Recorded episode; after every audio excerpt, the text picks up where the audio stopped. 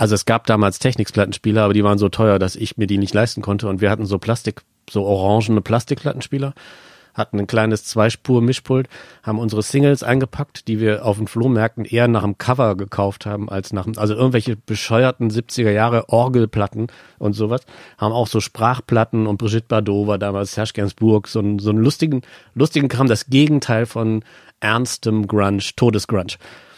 Dann sind wir in Bars gegangen und hatten immer so einen Chinch-Stecker in der Hand und haben gesagt, wir sind fahrende DJs. Können wir bei euch in die Anlage rein? Und das hat total geil funktioniert. Und am Ende hatten wir tatsächlich teilweise in den Flyer habe ich noch zehn Auftritte an einem Abend. Mein Name ist Steve Clash und das ist der Übernacht Podcast. Ich habe mich mit DJ Supermarkt unterhalten. DJ Supermarkt kommt aus Düsseldorf, lebt aber schon den Großteil seines Lebens in Berlin. Er fing an als DJ durch die Bars und Kneipen in Schöneberg zu tingeln, hat in einer Band gespielt, war zusammen mit Holger Bayer das Le Hammond Inferno und gründete mit diesem auch das Label Bungalow, unter anderem mit Künstlern wie Stereo Total unter Vertrag. Das aktuelle Projekt von DJ Supermarkt ist die Too Slow to Disco Reihe, eine Compilation mit Musik aus dem Genre Yachtrock. Was es damit auf sich hat, wie kompliziert es ist, eine Musikcompilation auf Platte zu pressen und wie es zum Namen DJ Supermarkt kam, klären wir in den folgenden anderthalb Stunden. Falls euch der Podcast gefällt, freue ich mich weiterhin über Erwähnungen in euren Insta-Stories und über 5-Sterne-Bewertungen auf iTunes.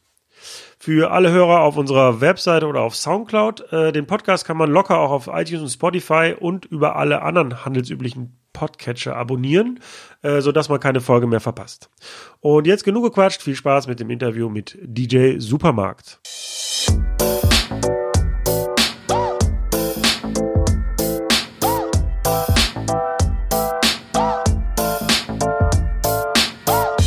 Über Nacht mit Steve Clash. Äh, hallo, hier ist Markus Liesenfeld. Manche kennen mich auch als DJ Supermarkt. Ich äh, lebe in Berlin, habe mein Leben lang mit Musik gearbeitet und äh, mache im Moment die Too Slow to Disco Compilations und Partys. Ich habe mal irgendwo gelernt, dass man als guter Journalist auf gar keinen Fall so Fragen stellen soll wie, woher kommt der Name? Aber ich, ich, ich breche jetzt mal mit diesem Gesetz und frage als allererstes, wie kommt man auf DJ Supermarkt? Ähm, ich fange jetzt nicht ganz, genau, ich war, ich war ja mal Teil von Bungalow und Le Hamden Inferno, dem DJ-Team. Und als mein Kollege nach Brasilien gegangen ist, musste ich mir überlegen, wie, wie ich mich alleine nenne und hatte aber ganz viele Bookings schon, weil wir, weil mein Kollege ziemlich spontan gegangen ist und musste also innerhalb kürzester Zeit einen Namen finden. Und dann habe ich aus dem Fenster geguckt hier vorne und hier unten, wenn man aus dem Fenster guckt, ist der Rewe Supermarkt. Und ich dachte mir, das war so die Zeit von Minimal, wo sich alle DJs wahnsinnig ernst genommen haben. Dachte ich mir, einen dümmeren Namen kann ich mir nicht ausdenken. Das ist mir tatsächlich auch gerade schon im Aufzug aufgefallen, dass man in diesen riesigen Rewe, gibt auch noch andere Supermarktketten, aber in, diesen riesigen Rewe halt reinschauen kann von oben. Ja. Jetzt wird, jetzt wird alles logisch, jetzt verstehe Aber es ging, das, der, also das, Haupt, das Hauptthema war, von seit ich, seit ich das mache, hasse ich Menschen, die sich wichtig nehmen in dem Bereich, von denen es einfach viel zu viele gibt. Und deshalb, und gerade bei den DJs gibt es überhaupt keinen Grund, sich wichtig zu nehmen.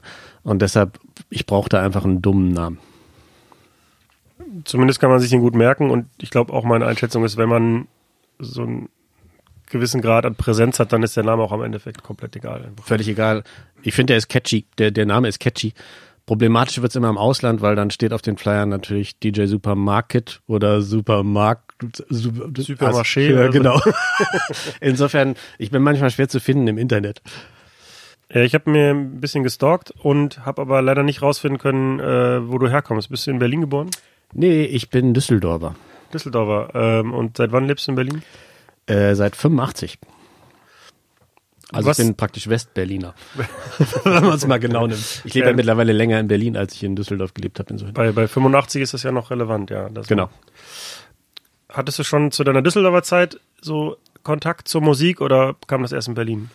Äh, Liebe zur Musik ist das Einzige, was sich in meinem Leben immer durchgezogen hat, und zwar schon als Kind.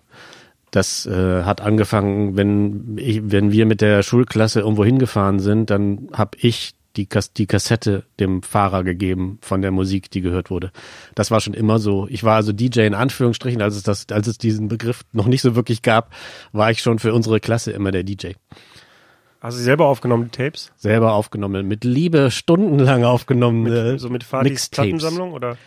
Äh, aus dem, noch viel schlimmer aus dem Radio rausgeschnitten. Mit, am Anfang noch mit Mikro, weil es nicht anders ging.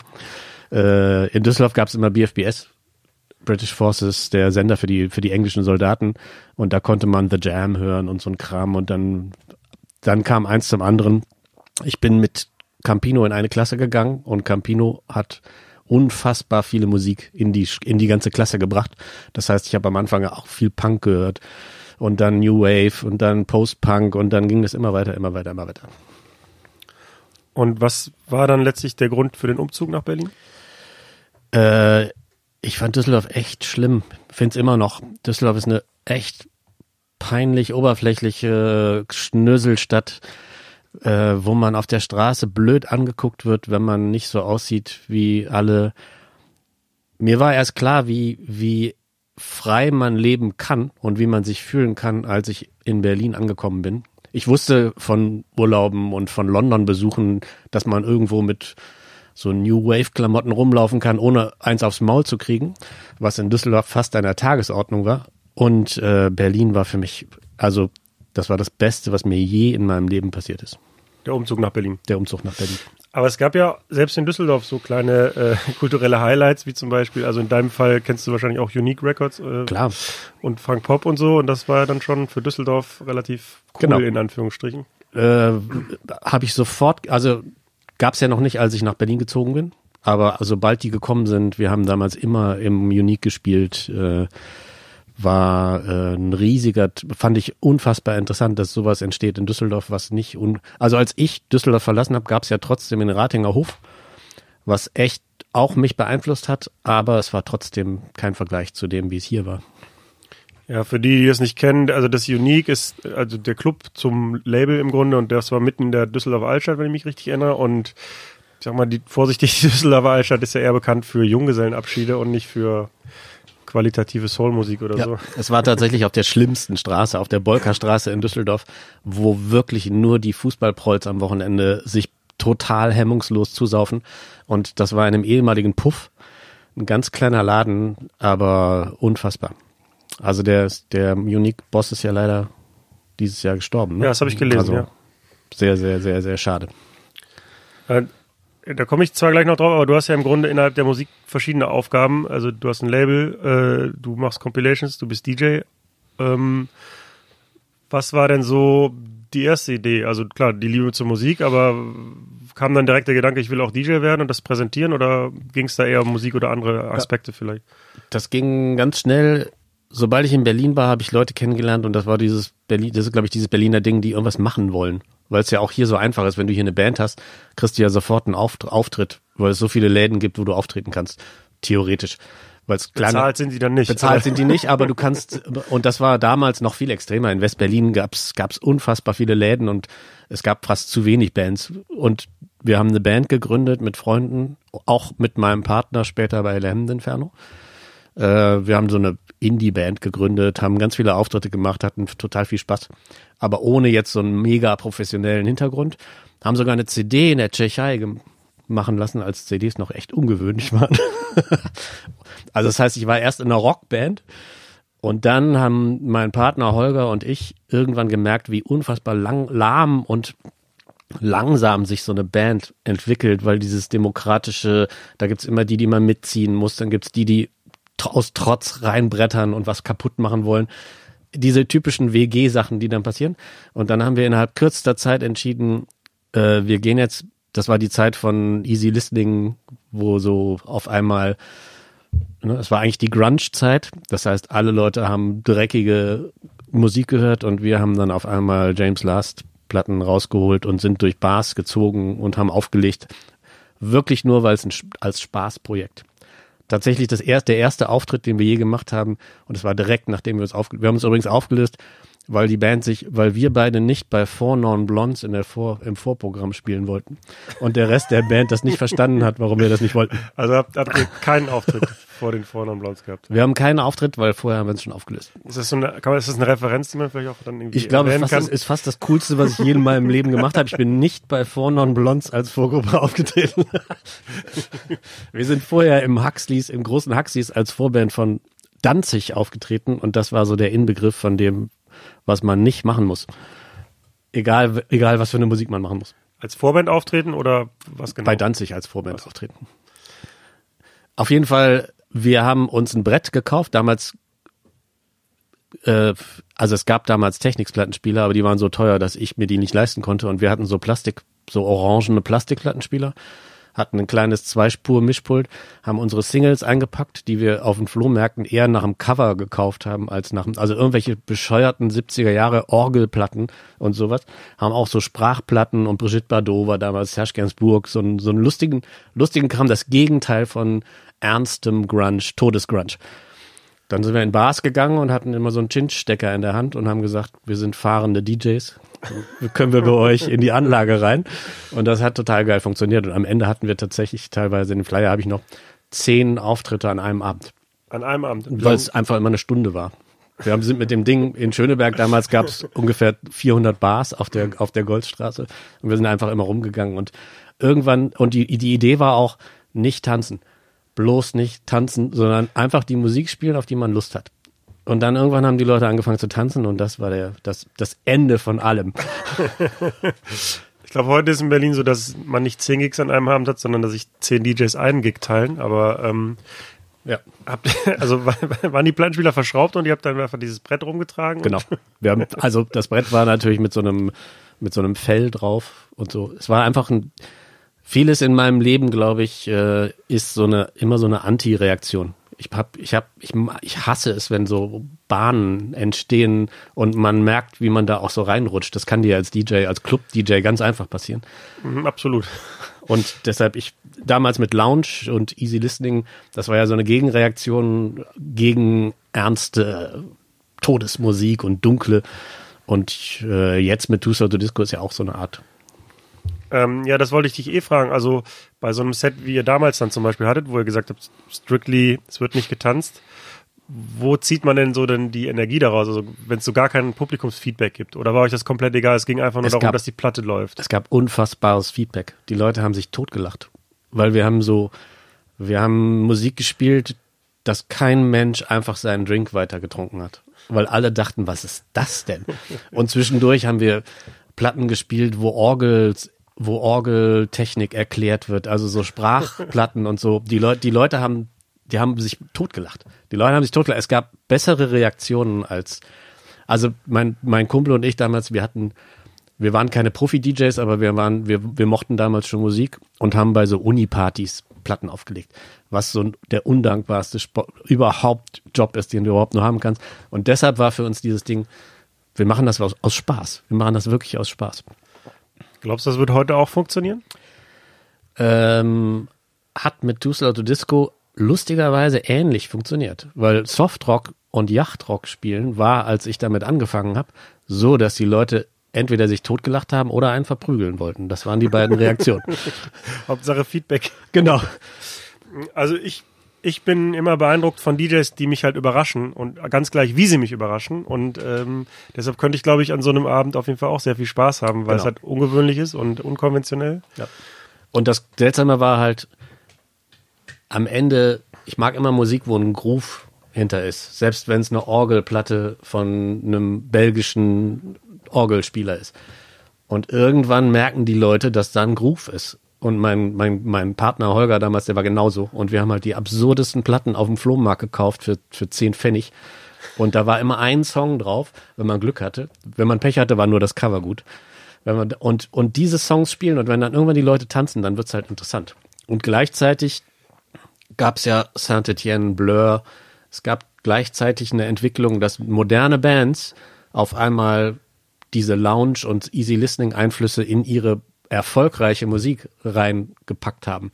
Und davon gab es ganz viel und dann auf einmal war der Sprung und das ist auch wieder was, was mich mein Leben lang verfolgt. Ich mache immer irgendwas Seltsames, aber das muss so eine Relevanz in der heutigen Zeit haben. Ich, ich habe keine Lust jetzt irgendeine Musik mir rauszusuchen aus der Vergangenheit und die in einer Party zu präsentieren. Das ist schon so was, da muss was in der Luft liegen. Ich brauche ich brauch einen, einen Anreiz und vor allen Dingen, ich brauche den Kontakt zu neuen Sachen. Also jetzt zum Beispiel mit den Two Soul Disco, mit den eher yachtrockigen Sachen. Es gibt unfassbar viel neue Musik, wo das drin ist und unheim, unheimlich viele Edits von diesen, von diesen alten Songs, das brauche ich. Ich kann nicht, ich bin ja auch kein Vinyl-DJ mehr. Ich hoffe, ich hoffe, ich hoffe, wir machen trotzdem weiter. Das ist absolut okay. Also wir sind ein offenes Format. Genau. Das heißt, äh, ich brauche mal neu. Ich brauche neue Einflüsse. Ich bin mein, mein Leben lang, ich bin neugierig. Ich brauche und ich bin super schnell gelangweilt. Super schnell. Kannst du dich noch an den Moment erinnern, als du gemerkt hast, so, dass Musik, insbesondere Auflegen, dann dein Job ist, dein Beruf? Ja. Ähm, das war am Anfang un ein unfassbar toller Moment und das war aber auch der Moment, der mich in die größte Krise meines Lebens gestürzt hat. Tatsächlich, also nach diesem mit dem Brett auflegen sind wir tatsächlich auch in kleine Bars gegangen, wo, wo dann so Technikplattenspieler standen und haben Leute zum Tanzen gebracht. Was, und dann gab's diese Welle mit Easy Listening, die Jugend tanzt jetzt zu James Last, ne? mit Artikeln im Zeitmagazin, im Spiegel. Und da waren, wurden wir immer erwähnt.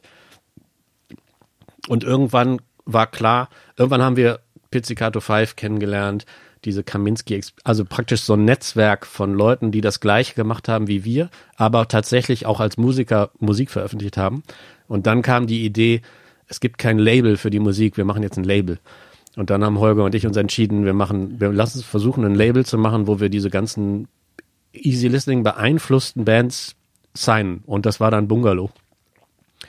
Und das war ein total toller Moment, wo man gemerkt hat, man kann von absolutem Schwachsinn leben. Weil das war, wir waren nicht, wir haben nicht viel Geld verdient, aber wir konnten unser Leben bestreiten und hatten teilweise, ja, wir hatten ja teilweise sieben Angestellte. Das heißt, unser, wir hatten Stereo Total, die wirklich sehr erfolgreich waren. Wir haben diese japanischen Compilations rausgebracht, Sushi 3003. Wir hatten teilweise richtig erfolgreich, da hatten wir Bands, die nicht nur zehn Platten verkauft haben. Aber grundsätzlich, der Moment, wo man gemerkt hat, ich habe zwar einen absurden Musikgeschmack für den Moment, aber ich kann Leute davon überzeugen, mitzugehen. Und solange das funktioniert, ist das das Schönste, was es überhaupt gibt, wenn, einem, wenn man das machen kann, was einem Spaß macht und auch und noch davon leben kann. Wenn das aber dann nur noch Business und nur noch mit Angestellten über Löhne reden und nur noch Pro Marketingprogramme, was dann so wurde, dann ist es das schlimmste, fast der schlimmste Beruf, den ich mir überhaupt vorstellen kann. Und das ist dann halt passiert. Wir waren gesigned bei, wir hatten dann, wir waren bei Virgin, wir hatten so ein Label-Deal. Unser ganzes Label war bei Virgin gesigned, ein Jahr lang. Und das hat den jeglichen Spaß an unserer, an unserer, also wir haben, wir waren auch nicht mehr kreativ. Wir, wir hatten einfach keine Energie mehr. Hast du denn so einen typischen seriösen, in Anführungsstrichen, Werdegang auch vorher hinter dir? Also Abi gemacht oder studiert oder eine Ausbildung oder so? genau, ich, total. Ich habe ein Abi, tatsächlich. Ich habe auch sehr lange studiert, bis ich gefeuert, also bis ich ex exmatrikuliert werde nach 19 Semester. Ich bin aber, ich hab, bin nach der Zwischenprüfung, ich habe Kunstgeschichte studiert, bin aber nach der Zwischenprüfung nicht mehr hingegangen. Ich habe aber das tatsächlich das erste vor der Band noch, was ich in Berlin gemacht habe. Ich habe mit einem anderen Freund eine Galerie eröffnet in Kreuzberg, also so ein Raum, ne? Also nicht nicht Galerie, wie man sich das jetzt vorstellt, sondern wir haben einen, dadurch, dass wir das studiert haben, kannten wir hunderte Künstler, die keine Ausstellungsorte haben. Wir haben, ich habe die Galerie gemacht und das war auch so ein Schritt, der total wichtig war, um zu merken, ich will nicht mit Kunst in meinem Leben arbeiten, sondern Musik bleibt mein Ding. Das heißt, ist das seriös genug? Ich weiß gar nicht, ist das seriös? Ich glaube, das ist nicht Das ist genau das, was ich hören wollte. Nee, nee, aber also das ist das, was Also ich habe keine abgeschlossene Berufsausbildung und ich habe keine seriöse. Ich habe auch bis heute nicht mehr gearbeitet in einem Nicht-Musikbereich, was wofür ich sehr, sehr, sehr, sehr dankbar bin. Gab es denn mal einen Moment, wo du äh, also in einer finanziellen Krise warst, wo du gedacht hast, okay, jetzt ich muss jetzt einfach einen Job annehmen, weil es geht nicht mehr? Oder war das immer, es ging halt immer irgendwie? Äh, beides. Jedes Mal, wenn die Krise so wurde, dass man dachte, jetzt aus, kam ein Gottesgeschenk, irgendwas, kam irgendwas und dann hat's funktioniert. Es gab eine Phase am Ende von Bungalow, wo, wo Holger und ich als DJs, damals hießen wir Le Hem Inferno, in Spanien und Italien in Großraum elektronischen Clubs auf einmal gespielt haben. Also in Läden, wo dann, wo normalerweise weltbekannte Techno-DJs spielen. Und dann, dadurch hat der Spaß aufgehört. Und das war tatsächlich fast der schlimmste Moment, weil das, das Geld war okay. Ich konnte davon leben, aber zum ersten Mal in meinem Leben hatte ich keinen Spaß mehr an Musik. Und das war fast schlimmer, weil bis heute gibt's Monate, wo ich nicht weiß, wo ich im Monat danach die Miete zahlen muss. Kann. Aber irgendwie, dadurch, dass ich das jetzt so lange mache, irgendwie löst sich das immer. Wenn man ein glücklicher Mensch ist, ein Glück, genau, wenn man Glück hat. Also genau, also muss nicht immer so sein. Was war denn zeitlich eher die, die Labelgründung oder gab es dann schon Le Hammond Inferno als DJ-Team? Erst, erst DJ-Team, dann gab es die Labelgründung und durch Bungalow haben uns ganz viele Leute auch außerhalb von Berlin gebucht, weil Bungalow ganz interessant, so als Sound interessant war. Und dann wurde das immer, ich kann mich auch erinnern, wie wir zum ersten Mal in unserem Leben in einem großen Techno-Club auf, aufgelegt haben und wie das war mit unseren Brigitte Bardot-Platten. Das, das war wirklich äh, interessant. Wie sehr hat das Publikum das verstanden? Äh, sehr. Sehr? Weshalb Spanien immer unser Land war. Also es war Barcelona, das war in diesem Apollo, in dem Nizza Club. Das ist, die machen auch das Primavera Festival. Das ist so einer der größten Clubs von, von Spanien. Und da legen normalerweise, jetzt legt da kompakt auf. Und äh, das ist ein reiner elektronischer Techno- und Hausladen. Und äh, die fanden aber die Platte, die fanden unsere Platten toll. Und vor allen Dingen die Sushi 3003 Compilation. Und dann sind wir mit drei Japanern, sind wir da hingegangen und die haben uns in den großen Raum gebucht, nicht in den kleinen Raum. Und das ist uns erst aufgefallen, als wir da waren. Äh, und dann haben wir tatsächlich da gestanden und der DJ vor uns hat geballert, was das Zeug hält. Aber lustigerweise, diese Sachen aus der Zeit waren vom Tempo gar nicht so langsam. Das heißt, das Tempo war okay. Und dann haben wir praktisch auch, wir haben praktisch alle zusammen aufgelegt mit den Japanern, weil wir alle gleich Schiss hatten und haben auch gegenseitig so geguckt. Bei so Blur-Platten damals gab es auch so Remixe auf den Maxi-Singles, die man die man nicht beachtet hatte vorher, weil man das Original spielt. Und dann haben wir tatsächlich mal so durchgehört, was man so, und dann haben wir so unser Set ein bisschen verändert. Aber die Spanier, hey, die Spanier wollen Spaß haben. Und das war alleine uns zuzugucken, wie wir da auflegen, hat, glaube ich, extrem Spaß gemacht. Habt ihr euch denn so grob gemerkt, äh, welche Geschwindigkeit welche Platte hat? Weil, wenn Ja. du gerade sagst, das ist so, wir haben uns dann angepasst an das Tempo da, so einfach nach Gefühl, okay, jetzt Nach Gefühl, wir haben auch brutale Brüche gemacht. Also ich glaube tatsächlich, die Spanier haben am besten verstanden, dass wenn man zu uns kommt, dass das nie langweilig sein wird, weil wir nicht ein Tempo durchgespielt haben. Wir haben, wenn und wenn, wir haben damals hat man bei Juno Records seine Platten bestellt, ne, die neuen. Und wenn da was dabei war, was wir geil fanden, dann haben wir es bestellt und dann hat man zu Hause festgestellt, scheiße, das ist ja viel langsamer. Und dann war es aber egal. Also auch da in den, in so einem Tausender-Club haben wir Sprachplatten gespielt. Wir haben dann so ein bisschen was drunter gemischt, aber auch da konnte man Breaks machen, wo man das Tempo so ein bisschen, wo man so eine, ich finde mal, und das ist auch das, als DJ finde ich, das Tollste, was einem passieren kann, ist, wenn man vorhat, so eine Reise zu machen über einen DJ-Set und wenn man merkt, dass die, die machen alle mit, die alle kommen mit, alle gehen diese Reise mit und diese Reise kann in einem Club-Klo sein der, die, und die kann im, bei einem 30.000er Festival sein. Manchmal funktioniert das, manchmal funktioniert es nicht. Und wenn das funktioniert, das ist das Schönste, was es gibt. Und deshalb mache ich jetzt neuerdings am liebsten den ganzen Abend. Ich mache nicht mehr zwei Stunden Sets. Ich mag es einfach nicht mehr, weil ich dann spiele ich so Songs einfach nur, weil ich die Leute am Tanzen haben will. Wenn ich im Monarch, ich habe ja, es gibt ja so einen Too Slow to Disco Abend im Monarch einmal im Monat seit fünf Jahren mittlerweile. Wenn ich da auflege, lege ich acht Stunden auf. Und das macht unfassbar Spaß. Alle sagen immer, wie hältst du das durch? Das ist doch total anstrengend. Ich, ich merke, ich merke da nichts. Am nächsten Tag merke ich, dass es anstrengend war. Aber während ich das mache, das ist unfassbar, was man, was einem so einfallen kann, was man noch spielen kann. Und dann im Monarch sind die Leute ja von 18 bis 50. Und zu sehen, dass 18-Jährige, die total anders sozialisiert wurden, ne, bei Fleetwood Mac im richtigen Moment voll mitgehen, ist, ist Wahnsinn. Und genau, also wie du gerade merkst, ne, also solange mein Fieber für den ganzen, solange meine Freude an der Sache noch so ist, kann ich mir auch keinen schöneren anderen Beruf vorstellen. Aber also eigentlich spricht mir das aus der Seele, weil ich auch lieber sieben oder acht Stunden Set spiele als zwei Stunden Set. Und auch genau aus den gleichen Gründen, die du gerade genannt hast. Man kann, genau, also wenn man, wir sind ja beide jetzt nicht mehr 20 und dann tippe ich mal, aber. genau. Dann hat man aber auch so viel, man hat so viel Musik und wenn man auch schon länger DJ ist, man hat so viel Musik gesehen, gehört und wenn man das neu zusammensetzt, das macht wahnsinnigen Spaß. Ähm, wobei ich feststellen muss, dass die Leute, vielleicht ist es auch nur so eine subjektive Empfindung, aber dass das Publikum weniger bereit ist, auch mal einfach zuzuhören und sich auf einzulassen. Wenn ich jetzt eine Sprachplatte spielen würde, drei Minuten, dann würden Flaschen fliegen. Hundertprozentig. Das kommt drauf an, wo du das machst. Ja, ich glaube, das ist der Punkt. Also im Ähm, Monarch wäre das überhaupt kein Problem. Ich glaube, einmal, ich mache den Abend seit fünf Jahren, das hätte ich am Anfang nicht gemacht. Am Anfang habe ich eher Disco, langsam Disco gespielt, so wie das geplant war. Mittlerweile kann man, man muss so ein bisschen sich so eine, so, so eine, so eine Zusammenstellung von Leuten besorgen und das ist, das dauert lange. Das dauert lange. Aber natürlich kannst du im, äh, in einem großen Club, kannst du natürlich keine Sprachplatte heutzutage spielen, weil das keiner versteht.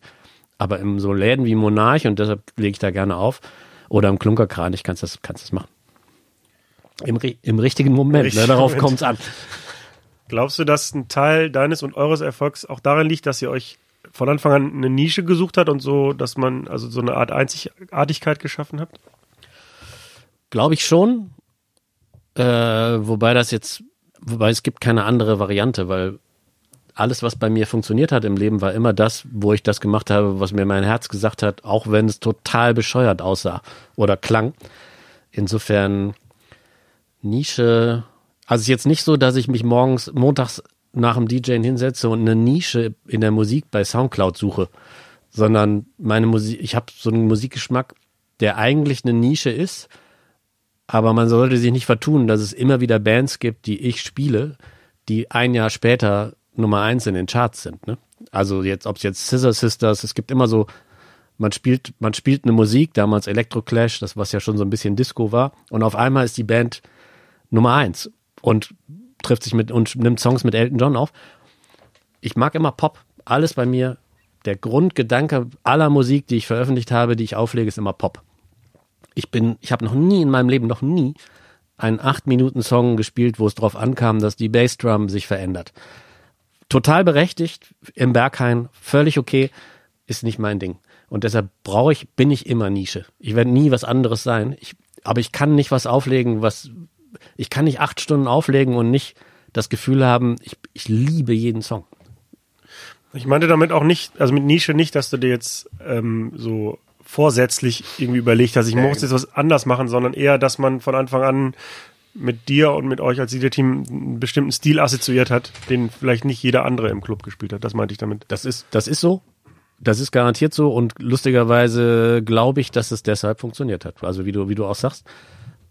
Das, es gab mal so Momente, wir haben ja auch Sonne, Mond und Sterne dann mal gespielt oder solche Festivals, wo wir überhaupt eigentlich nicht hingehören und das funktioniert dann trotzdem. Ich glaube tatsächlich, dass die, die Risikolosigkeit von Clubs absolut dafür zuständig ist, dass vieles, was gerade im Club passiert, so langweilig ist. Man kann ganz, es gibt gerade Leute, die legen Musik interessanter auf, aber da muss man, da braucht man, da braucht man ziemlichen Mut zu, das auszuprobieren in einem großen Club. Und dieser Mut, der ist nicht mehr so oft, der ist nicht mehr so weit verbreitet. Das ist einfach so. Ja, sehe ich auch so. Ich weiß nicht, ob da vielleicht auch dann finanzieller Druck hintersteht oder War immer, glaube ich, aber der ist natürlich schlimmer geworden, weil, ne, also selbst in Berlin, ein Club in den 90ern musste nicht so drauf achten, weil er nicht so viel Miete gezahlt hat, wie, wie das alles funktioniert. Und heute muss man auf einen Pfennig genau kalkulieren und Ich glaube aber auch, dass sich der DJ-Job so ein bisschen verändert hat, dahingehend, dass man früher ähm, sich ähm, ja so ein einzigartiges Image erschaffen konnte durch eine besonders kreative Musikauswahl und heute schafft man das eher durch einen besonders kreativen Auflegestil, weil das Publikum nicht mehr bereit ist, so Experimente einzugehen und dann muss man sich halt absetzen dadurch, dass man besser auflegt, die gleiche Musik aber besser auflegt oder die besseren Edits hat oder so. Ja, das gibt's. Aber für mich gibt's immer noch, es gibt zwei, DJ Kotze oder Cozy, je nachdem, wie man die jetzt ist für mich immer noch das Beispiel, auch wenn die DJ-Sets für mich zu technoid sind, meistens, die er auflegt, trotzdem macht er auch beim DJen Sachen, die kein anderer DJ sich trauen würde. Jamie XX als DJ legt Softrock auf, aber in so, dass die Leute mit weiter im Groove bleiben. Äh, Moody Man, es gibt, es gibt schon DJs in der heutigen Zeit, die Sachen machen, die so sind wie das, was dem, die dem ähneln, was wir früher gemacht haben. Und das wird es auch immer geben. Ich weiß nicht, in Clubs geht's, glaube ich, aus, in, in der ganzen Welt geht's mehr um Geld als in den 90ern. Und deshalb sind Clubs nicht anders. Und man kann nicht große Risiken eingehen als Club, wenn es ums Geld geht. Ich glaube auch, also auch weil das Ausgehverhalten sich so ein bisschen ändert, wird der, der Druck auch immer größer und ich vermute auch, dass jetzt in den nächsten Jahren auch erstmal große Läden mehr und mehr verschwinden werden, weil es nicht mehr funktioniert. Dass es vielleicht dann hoffentlich irgendwann so einen Tiefpunkt gibt, wo dann so neue Kreativität geschöpft wird, irgendwie man sich wieder traut, mal was anderes zu machen als eine 90er Trash Party oder sowas. Ja, ja, dieses Event. Genau. Ich glaube, also auch wieder so, wenn man das, ich mache das so lange, es gibt keine lineare Entwicklung. Das ist immer ein Auf und Ab. Es gibt immer ein Hoch und Runter und jedes Mal, wenn man denkt, schlimmer kann es nicht mehr werden, äh, auf einmal kommt irgendwas, wo man denkt, wie geil ist das denn? Also jetzt gab es lange für mich keine Entwicklung mehr, die so mich umgehauen hat. Aber alles, was mit sophisticated Disco gerade passiert, finde ich interessant. Macht mich froh, aber es ist vielleicht auch einfach nur, vielleicht macht es auch nur mich froh. So, dann habt ihr das Label gegründet. Ähm, wie, wie genau wusstet ihr, wie man ein Label gründet? Oder war es so ein Sprung ins kalte Wasser? Äh, wir wussten überhaupt gar nichts. Äh, wir hatten aber ein kleines Netz durch, wir hatten, wir hatten damals schon ganz viele Partys gemacht, die auch dann immer größer wurden und immer breiter wurden. Da kamen Leute, da kamen nicht nur Leute, die große 70er Jahre Sonnenbrillen getragen haben, sondern auch äh, Indie-Leute, da kamen, da kamen alle, da kamen auch Techno-Fans, da kamen, ne, also sogar der Dr. Motte war damals auf unseren Lamb Inferno-Partys. Und eine, eine unserer Besucherinnen war die Schwester von Christoph Ellinghaus, dem Chef von City Slang, von dem Label. Und die hat dann irgendwann mal Christoph mitgenommen und Christoph hat sich groß amüsiert und es war nämlich der Tag, an dem sein erstes Kind geboren wurde, an dem er bei der Party war. Während seine Frau im Krankenhaus war, hat er eine Pause gemacht und, und hat, hat dann, weil er, weil er, weil es nichts zu tun gab, also nicht, ne, er, er hat jetzt seine Frau nicht alleine gelassen, sondern einfach nur, es war, und, äh, dann haben wir bei seinem, bei, bei seiner, bei, bei seiner Hochzeit, bei, war es seine Hochzeit? Ich glaube, es war seine Hochzeit. Wir haben bei irgendeiner Party, die er gemacht hat, haben wir aufgelegt. Und dann haben wir ihm erzählt, dass Emi sich bei uns gemeldet hat, die Plattenfirma, weil äh, ob wir nicht deren Keller mal säubern und die ganzen Sachen sortieren, die da sind und mal gucken, was man davon alles wieder veröffentlichen kann. Und dann haben wir damals Emi gesagt, interessiert uns eigentlich nicht so. Es gibt so viele neue Sachen. Wir wollen eigentlich was Neues machen. Also eigentlich hatte Emi die Idee von dem Label, nicht wir. Äh, und Emi ist drauf gekommen, weil es diese in, allen Zeitungen gab es diese Artikel über diesen Trend. Und Emi war nicht doof und dachte, wir haben ja diesen ganzen Schrott im Keller. Und auf jeden Fall sind wir zu Christoph gegangen und haben gesagt, äh, Christoph, wir haben hier so ein Angebot von Emi. Willst du da nicht mal, kannst du uns nicht helfen? Kannst du da, kannst du da mal drüber gucken? Und er, dann haben wir uns getroffen und haben wirklich sehr, sehr viel gelacht. Und er hat einfach immer so Nullen überall dran geschrieben bei Emi. wir, wir hatten so ein Treffen mit Emi in Köln bei der Popcom, wo man so wusste, das wird nix. Das wird nix. Die Typen, die da saßen, waren nicht unser Ding. Und mit Christoph zusammen, das hat, das hat in zehn Sekunden war klar, wir, wir können extrem viel Spaß haben. Und dann hat Christoph praktisch mit uns zusammen die Firma Bungalow gegründet. Und Christoph hat uns praktisch in sein Büro gesetzt, was ja, wo sie von City Slang, wo eh schon sieben Leute saßen, die äh, gearbeitet haben für, für ihn. Und dann hat er, waren, wir waren wie so kleine Kinder, wir haben da gesessen und haben so Ideen gehabt, was man machen kann. Und äh, es hat funktioniert. Absurderweise. Damals hat Christoph Combustible Edison rausgebracht. Das war so eine Band aus Amerika, die so Lounge-Musik gemacht haben. Und äh, er hatte die erste Platte von denen rausgebracht und wir haben dann, das war die erste Platte, die wir zusammen rausgebracht haben, die zweite Platte von denen rausgebracht. Insofern gab es auch so einen Zusammenhang mit City Slang. Das war auch die, der erste Release auf eurem. Erster Release war Combustible Edison und dann kam direkt Sushi 3003 und Sushi 3003 ist so total durch die Decke gegangen. Das ist die Compilation. Die Compilation ja. mit damals, damals gab's Pizzicato 5 und Cornelius und es gab, das nannte sich Shibuya Pop. Es gab ein Viertel in Tokio wo auf einmal ganz viele Bands moderne Popmusik gemacht haben, aber mit Einflüssen aus den 60ern. Und das Ganze extrem tanzbar, extrem bunt. Und äh, ja, dann Würde man so eine Band wie D-Light auch dazu zählen? äh, lustigerweise Tova Tay Ja, der ist einer der. war ja einer von den, genau, insofern passt das total. Ich glaube, wenn ich das richtig recherchiert habe, habt ihr euch, ah, ist es 93 habt ihr euch gegründet, also das Label? Ähm, ich glaube, drei, ich glaube 93 oder so, 94. Plus, minus? Genau, plus, plus minus. Ähm, wie hat man denn damals so Marketing gemacht für Platten? Wie hat man die vertrieben?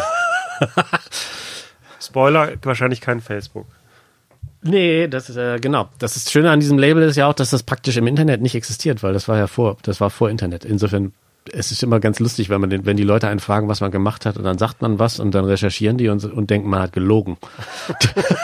Äh, nee, Discogs hat euch äh, gelistet. ja, ja, also. genau, ja, ja, genau. Nee, es gibt, gibt Spuren. Man muss, man, es gibt Spuren, genau. Es gibt sogar noch Artikel tatsächlich im, im Netz. Ähm, äh, wir hatten keine Ahnung, wie man sowas macht, aber damals war das noch relativ überschaubar. Da gab's Intro, da gab's so ein paar Magazine, da konnte man Anzeigen schalten, die konnte man bezahlen. Und äh, dann hat auf einmal jeder das mitgekriegt, weil es gab nicht so eine riesen, es gab nicht 500 Releases am Tag wie heute und äh, es gab nur vier Magazine, die man lesen musste. Und jeder, der sich für Musik interessiert hat, so weiß ich noch von mir, ich wusste eigentlich fast, ich kannte fast jeden Release, der damals rauskam. Irgendwie, ich konnte es mir, ich konnte es mir schwieriger anhören als heute, aber ich wusste darüber. Ich habe unheimlich viel gelesen damals, unheimlich viel. Ich habe auch viel geschrieben damals. Also ich, auch das sorgt dafür, dass mein Leben finanzierbar ist. Und äh, Christoph hatte, Christoph kannte jeden durch sein City Slang Label und dadurch hat das halt funktioniert. Und am Ende ist es so ein bisschen wie heute. Das hat sich rumgesprochen, aber auf anderen Kanälen. Radio war damals unfassbar wichtig. Radiosendungen, äh, Flyer in Berlin. Kann man sich heute so gar nicht mehr vorstellen. Damals ist man, wenn man ausgehen wollte, gab es nicht, es gab zwar den Tipp, wo man reingucken konnte, aber da war gar nicht alles drin. Man ist in einen Laden gegangen, in einem Modeladen oder irgendwo und da war eine riesige Flyerwand und hat man geschaut, wo man hingeht. Also seltsames Prinzip, aber auch vor Facebook hat die Welt funktioniert. Und wenn man was, Leute, die interessiert waren, haben alles mitgekriegt. Es war immer so. Gab es denn irgendwie ein Ziel oder eine Mission mit dem Label? War es vielleicht einfach, okay, wir wollen gute Musik äh, in die Welt pusten oder gab es finanzielle Interessen oder was, was war das Ziel? Ach, das mit den finanziellen Interessen, das, das so habe ich nie funktioniert. Was aber auch Glückssache ist, weil die Sachen, die ich gemacht habe, ohne darüber nachzudenken, haben trotzdem mein Leben finanziert. Deshalb musste ich nie so extrem. Wenn ich versuchen würde, etwas zu machen, womit ich Geld verdienen kann, würde ich grandios scheitern, weil das kann ich nicht. Ich kann es nicht. Ich kann nur Sachen machen, die ich gut finde und manchmal hat man Glück und man ist in, man, man trifft irgendeinen kleinen, eine kleine Nische, die dafür sorgt, dass man das nächste Projekt finanzieren kann. Und so war das damals auch. Wir haben, wir haben es A gemacht, weil es so eine Art Netzwerk gab, weltweit tatsächlich, weil wir hatten Bands aus Japan, aus Amerika, aus Holland, äh, aus Frankreich. Wir hatten, überall gab es so Leute, die das mochten und es gab kein Label. Es war jetzt auch nicht so schwierig, die zu signen zum Beispiel, weil wir waren das einzige Label, was sowas gemacht hat am Anfang. Das war völlig klar, dass die da alle hinwollen. Und deshalb war es auch am Anfang deshalb wirtschaftlich nicht so schwierig. Wir mussten keine, wir, wir hatten kein, wir hatten kein Gespräch mit Managern oder sowas. Da gab es eine Band, da hat man sich auf was geeinigt und dann hat man deren Platten rausgebracht. Stell total zum Beispiel, das ist das beste Beispiel, obwohl die die erfolgreichste Band waren, die wir je hatten, war das die unkomplizierteste und einfachste Band, weil völlig, die wussten, was sie wollten, die wussten, was sie nicht wollten, was ja manchmal noch wichtiger ist. Es gab, es gab nicht so ein Riesending, das kam alles später, als dann, als dann Lounge Compilation vom Stern veröffentlicht wurden dachte sich jeder, da, dann kommen halt diese Leute, die Lounge, die so eine Musik machen, nicht eben, wie du eben meintest, ne, die das nicht machen, weil sie darauf Bock haben, sondern weil sie denken, da kann man Geld verdienen. Und mit denen hat man dann am Ende nur Ärger und daran ist unser Label tatsächlich auch kaputt gegangen. Wir hatten am Ende Anwaltstermine, wir hatten unfassbare Scheiße an der Backe. Sind wir selber schuld gewesen, weil wir keine Verträge schriftlich gemacht haben, teilweise. Wir waren einfach auch keine guten Geschäftsleute. Hätte mit anderen wäre das nicht es war, hat überhaupt keinen Spaß mehr gemacht. Überhaupt keinen Spaß mehr gemacht. Habt ihr denn so, also das gesamte Spektrum an Aufgaben abgedeckt? Also quasi von, naja, du sagst ja gerade Künstler sein, ähm, Compilation zusammenstellen, aber habt ihr dann auch zum Beispiel Master in Auftrag gegeben und äh, die Sachen zum Presswerk geschickt? Also Klar, also wir hatten zwar Angestellte, die, die das, die das vieles für uns gemacht haben, weil wir auch jedes Wochenende freitags, also wirklich jedes Wochenende Freitag, Samstag gedjed haben und dann am Montag wie so Aliens im Büro aufgetaucht sind. Nee, wir hatten schon Angestellte, die Sachen übernommen haben, aber grundsätzlich, äh, Holger war für alle Manuf Herstellungssachen zuständig und ich war für alle Schreib, äh, Info und, und solche Sachen. Also wir hatten, wir hatten viel zu viel zu tun. Wir waren komplett ausgebrannt. Wir haben unfassbar viele Releases. Wir haben 120 Releases rausgebracht als, als Bungalow. Was total absurd ist. Völlig absurd ist, aber es gab einfach immer Neues. Wir waren mehrmals pleite. Fast pleite. Und wie durch Zufall hatten wir halt drei Werbungen, die genau dann kamen, als es wieder mal richtig knapp war und die den Laden dann finanziert haben. Äh, das, das hat funktioniert. Wir also waren, das ist eine Werbung, hat eure Musik benutzt. genau, also wir als Lamb Inferno hatten tatsächlich zwei Riesenwerbung, einmal Nike und einmal Miller Bier, was heute auch schwierig ist. Damals war das auch so, das war gar nicht so, das war jetzt nicht, und das hat so unfassbar viel Geld gebracht, dass der ganze Laden und alle Schulden auf einmal weg waren. Habt ihr das forciert oder sind die einfach an euch plötzlich rangetreten? Wir hatten dank Christoph so ein Konstrukt an City Slang angeschlossen war ein Verlag. Das war Tom Reis, der hat den Verlag gemacht. La Chunga heißt der. Und der hat alle Bands übernommen. Und über den Verlag, was ja die Lehre ist von allen Leuten, die mit Musik zu tun haben, mit dem Label verdienst du kein Geld, mit dem Verlag verdienst du Geld. Über den Verlag ist einfach unglaublich viel Geld reingekommen. Damals, wir haben auch, wir haben ja echt viele Platten gepresst, weil damals wurde ja auch noch in den 90ern und an, bis Ende der 90er wurden ja auch echt noch viele Platten verkauft, bis Napster dann auf einmal kam. Und äh, das, da, da, das war so ein, das lief einfach, das lief einfach. Also selbst wenn wir, wir hatten ja Bands, die beschissen verkauft haben, natürlich, hat jeder.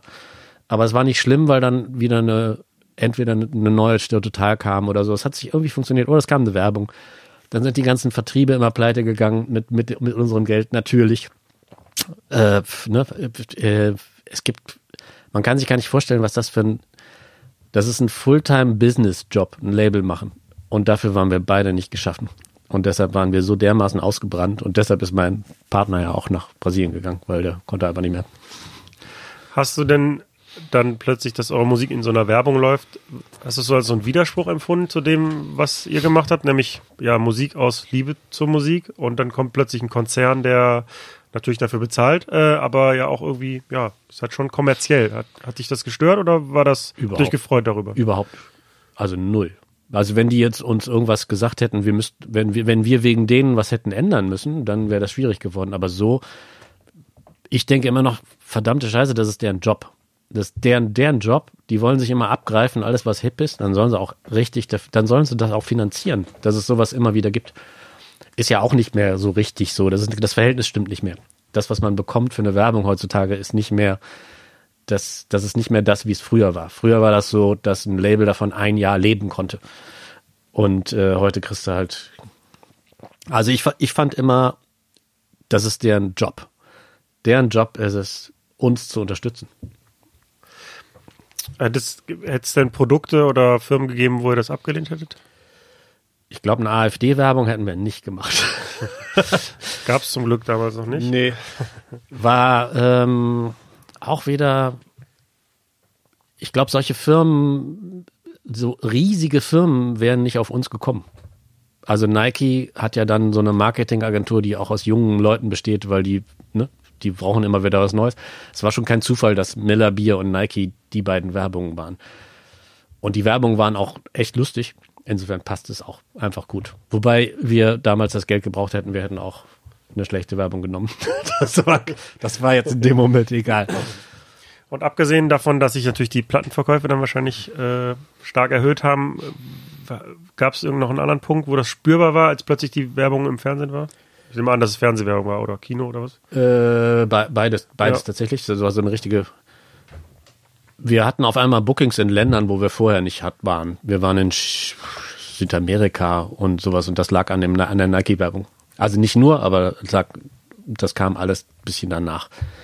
Aber grundsätzlich, so einen Riesenunterschied hat das nicht gemacht. Also wir waren tatsächlich einmal in unserem Leben in den Charts, in den offiziellen, mit Bungalow. Welcher, welcher Single? Das war mit der Single aus der Nike-Werbung im französischsprachigen Teil von Belgien. Die haben eigene Charts. Die haben eigene Charts. Wie hieß der Track? Äh, Easy Leasing Superstar. Wenn es den online gibt, verlinke ich den noch. Den gibt's online, gibt's als Video. Es gibt auch die Werbung tatsächlich. Als Ja? Video. Also Okay. beide Werbungen gibt's als Video. Suche ich, suche. Genau. Wie hoch waren denn so die, die Range von Auflagen, die ihr gepresst habt und verkauft habt? Äh, das kann man praktisch mit dem mit der Gründung von Napster. Äh, man kann sagen vor Napster und nach Napster. Ja, Äh, am Anfang, je nachdem, also wenn wir, wenn wir eine neue Band hatten, wurden trotzdem automatisch, würde ich mal sagen, 3000 Platten gepresst. Damals Vinyl und CD, war, war, es gab was anderes gab es ja nicht. Ähm, bei Stereo Total waren das dann auch mal 30.000.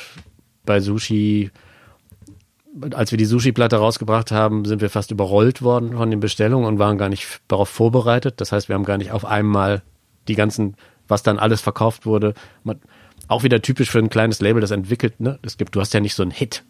Du hast keinen, ne? Du hast nicht, du hast keine Hitband, sondern du hast sowas und auf einmal merkst du, ah, okay, das finden viele gut. Und dann durch Zufall läuft das in mehreren Radiosendungen, in allen wird's, Zeitungen wird es gut besprochen. Auf einmal wollen, damals war das so. Dann war es klar, wenn du einen Artikel im Spiegel hast, dann verkaufst du 5000 Platten mehr. So war das damals. Gibt's alles nicht mehr. du sagst ja gerade, dass die Zeit nach Napster anders war und Napster bedeutet ja in dem Fall, dass plötzlich Leute sich einfach digital Sachen runtergeladen haben und nicht mehr dafür bezahlt haben. Ähm, das passiert ja heute auch noch und oder äh, heute heißt der Markt Spotify, wo man dann nur noch ein paar Cent pro Ja, Stream es- kriegt, wenn überhaupt. Besser als, besser als gar nichts. Besser als gar nichts. Ähm, als das mit Napster aufkam, war da in dir eher so das Gefühl, dass du dich betrogen fühlst, weil Leute jetzt plötzlich Zugriff darauf haben und nicht mehr dafür zahlen? Oder hattest du immer noch so ein bisschen das Gefühl, aber wenigstens wird unsere Musik gehört, weil das ist ja, was wir eigentlich wollen, nämlich gute Musik irgendwie unters Volk bringen. Da kann ich dir zwei Antworten drauf geben. Einmal die Privatperson Markus und einmal der Geschäftsmann Dr. Bungalow. Also die Privatperson Markus hat gesehen, wie die Zahlen beschissener wurden, während ich mir den gesamten Backkatalog von Pink Floyd, Rolling Stones und den Beatles runtergeladen habe bei Next Napster. Das heißt, das, ne, das ist die Privatperson. Ich habe Napster benutzt ohne Ende. Das war doch, das war, ein, das war ein unfassbarer Moment in der Musik, find, fand ich. Man konnte alles hören auf einmal. Man musste nicht dafür zahlen. Also für mich war das, für Napster war unfassbar. Es war nur nicht, wir waren, man war nicht, in, man wusste nicht, wie man das benutzen, wie man das nutzen kann für das, was man gemacht.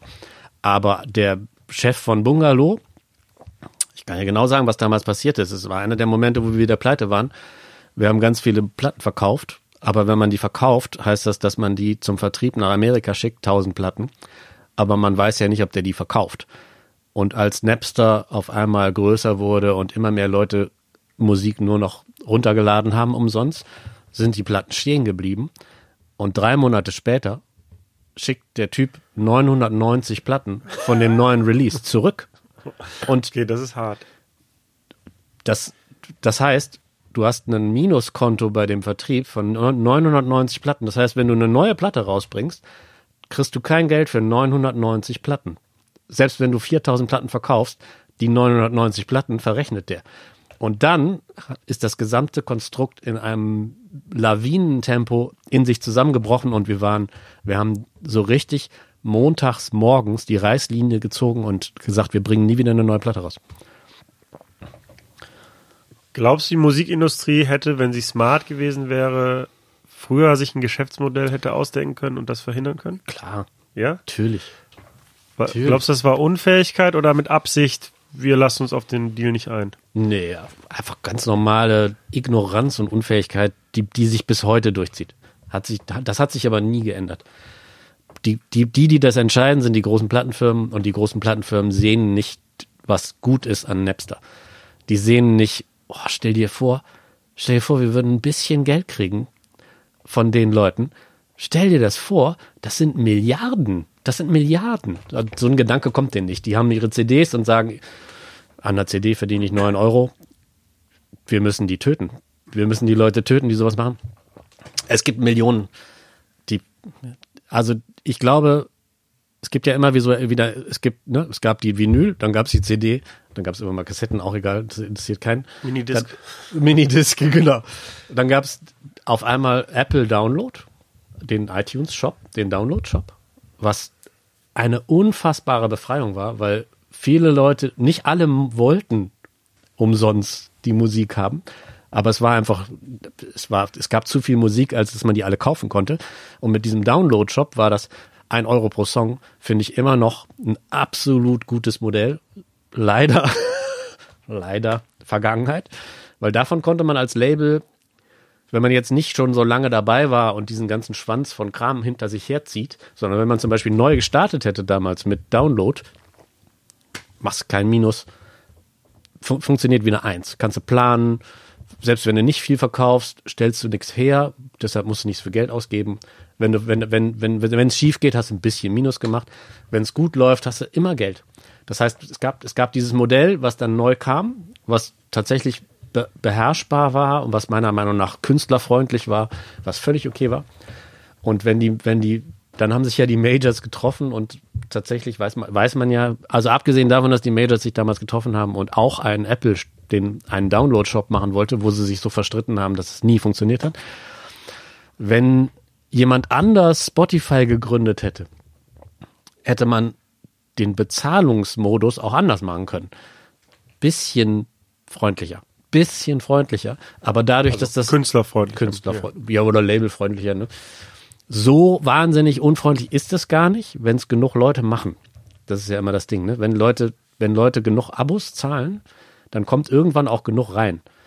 Und viele von den Künstlern, die man so hört, die gerade so meckern, muss man da mal dran denken, wenn du, wenn du nur 50 Euro für eine Million Downloads kriegst, äh, Streams kriegst, dann kriegt jemand anders dein Geld. Dein Label. Ne? Also als Künstler, wenn ich Radiohead höre, wenn die sagen, ich habe nur 100 Euro für 80 Milliarden Downloads, dann musst du dich nicht wundern, dann musst du mal mit deiner Plattenfirma sprechen. Weil dann haben die den Rest des Geldes. Und das ist nicht, es ist nicht, es ist viel weniger, als man eigentlich kriegen müsste. Sollte man dran arbeiten, aber es ist nicht so schlimm. Es ist nicht so schlimm wie diese Horrorgeschichten, die stimmen alle nicht. Ist euer gesamter Katalog auf Spotify? Von Bungalow? Ähm, die meisten Sachen. Also wir haben ganz viele Rechte nicht mehr. Wir wollten auch ganz viele Rechte nicht mehr haben, weil wir so oft verklagt worden sind von irgendwelchen Töchtern, von irgendwelchen Komponisten, die, von denen noch nie jemand gehört hat, deren Samples in unseren Platten drin war.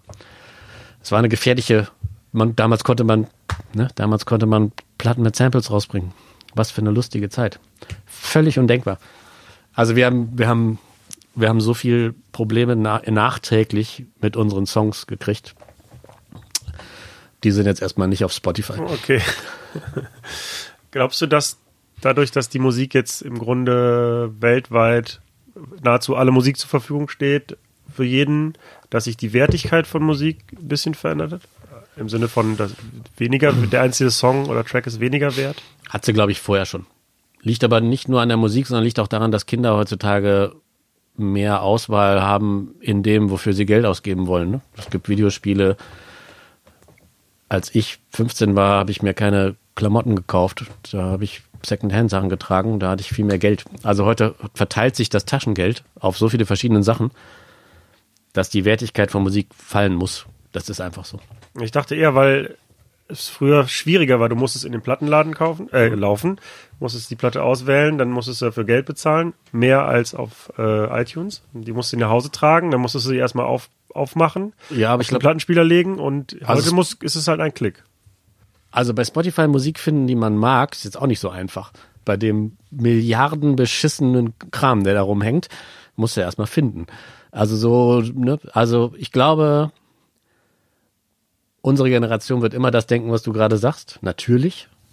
Natürlich ist es was anderes, wenn du eine Vinyl kaufst und die zu Hause auspackst und dir durchliest, wer das Artwork gemacht hat oder wie der Texte von dem, von dem Song sind. Aber ich glaube, wenn du dich für Musik interessierst und die, es war auch damals eine Nische, das war ja nicht die Mehrheit von Menschen, die, die Bungalow kannte. Ich glaube, die Nische bleibt immer die Nische und die, es gibt heute auch noch Leute, die sich wahnsinnig gut auskennen und voll tief reingehen, die 18 sind. Die sind halt anders sozialisiert, ne?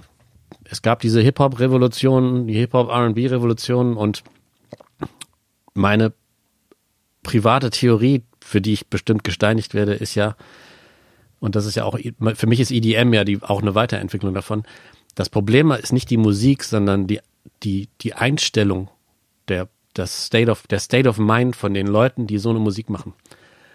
Abgesehen von allem Hate und äh, Diss-Kram und kein Respekt gegenüber Frauen und allem, was ja nicht, nicht bei allen ist, aber, da, aber das meine ich gar nicht. Ich meine dieses, Hip-Hop besteht aus Menschen, die Kohle verdienen wollen.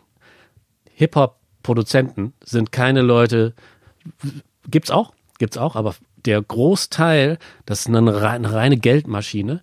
Und genauso, finde ich, wird die Musik auch behandelt. Und, und wenn man damit groß wird, dann versteht man gar nicht diese Liebe, die Leute, die so aus Liebe Sachen machen.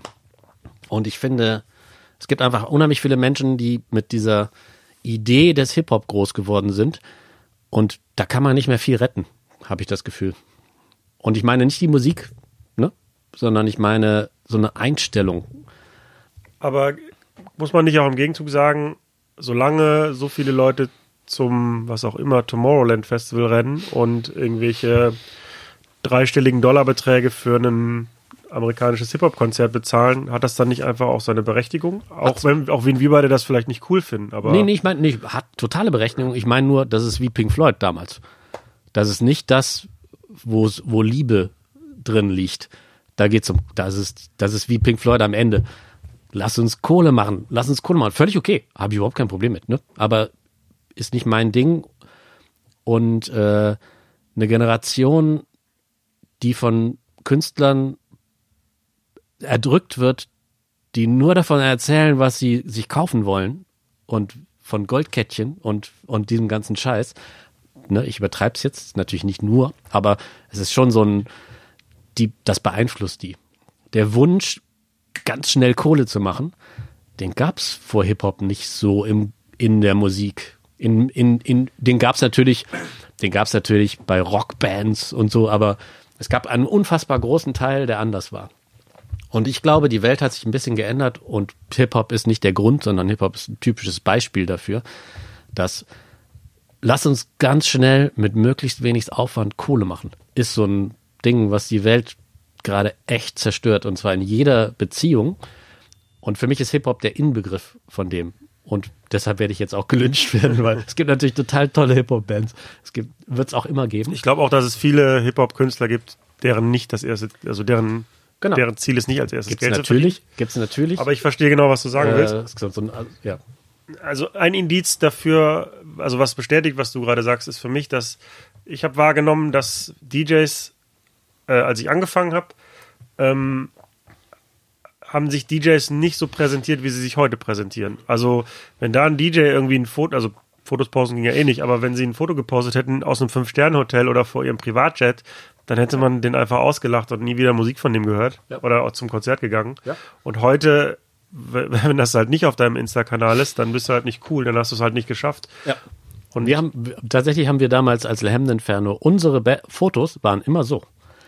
Wir haben so 70er Jahre Privatjets von, von Lynyrd Skynyrd oder von solchen Bands, haben wir den Namen ausgetauscht und uns davor gesetzt. Das waren unsere, das war halt ein Gag. Heute wäre das überhaupt kein Gag. Heute wäre ich das, wollte gerade fragen, das ist, um zu provozieren wahrscheinlich. damals war es ein Gag, weil es war so, was, wir sind die DJs, die keiner kennt, die nirgends, die nicht viel Geld verdienen, wie geil, komm, Privatjet, hier. Also lustigerweise passt total. Heute wäre das kein Witz. Heute wäre es so, ja, so ist es.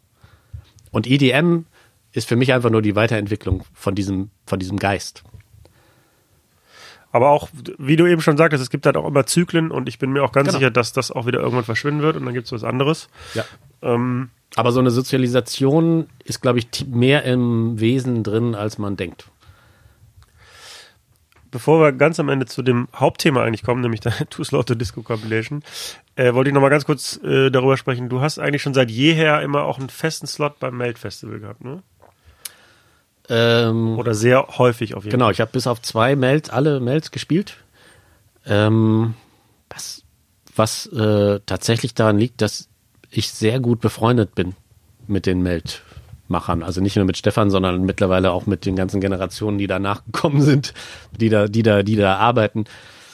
Das ist äh, vieles von dem, was ich mache, ist sehr Freund, freundesgebunden.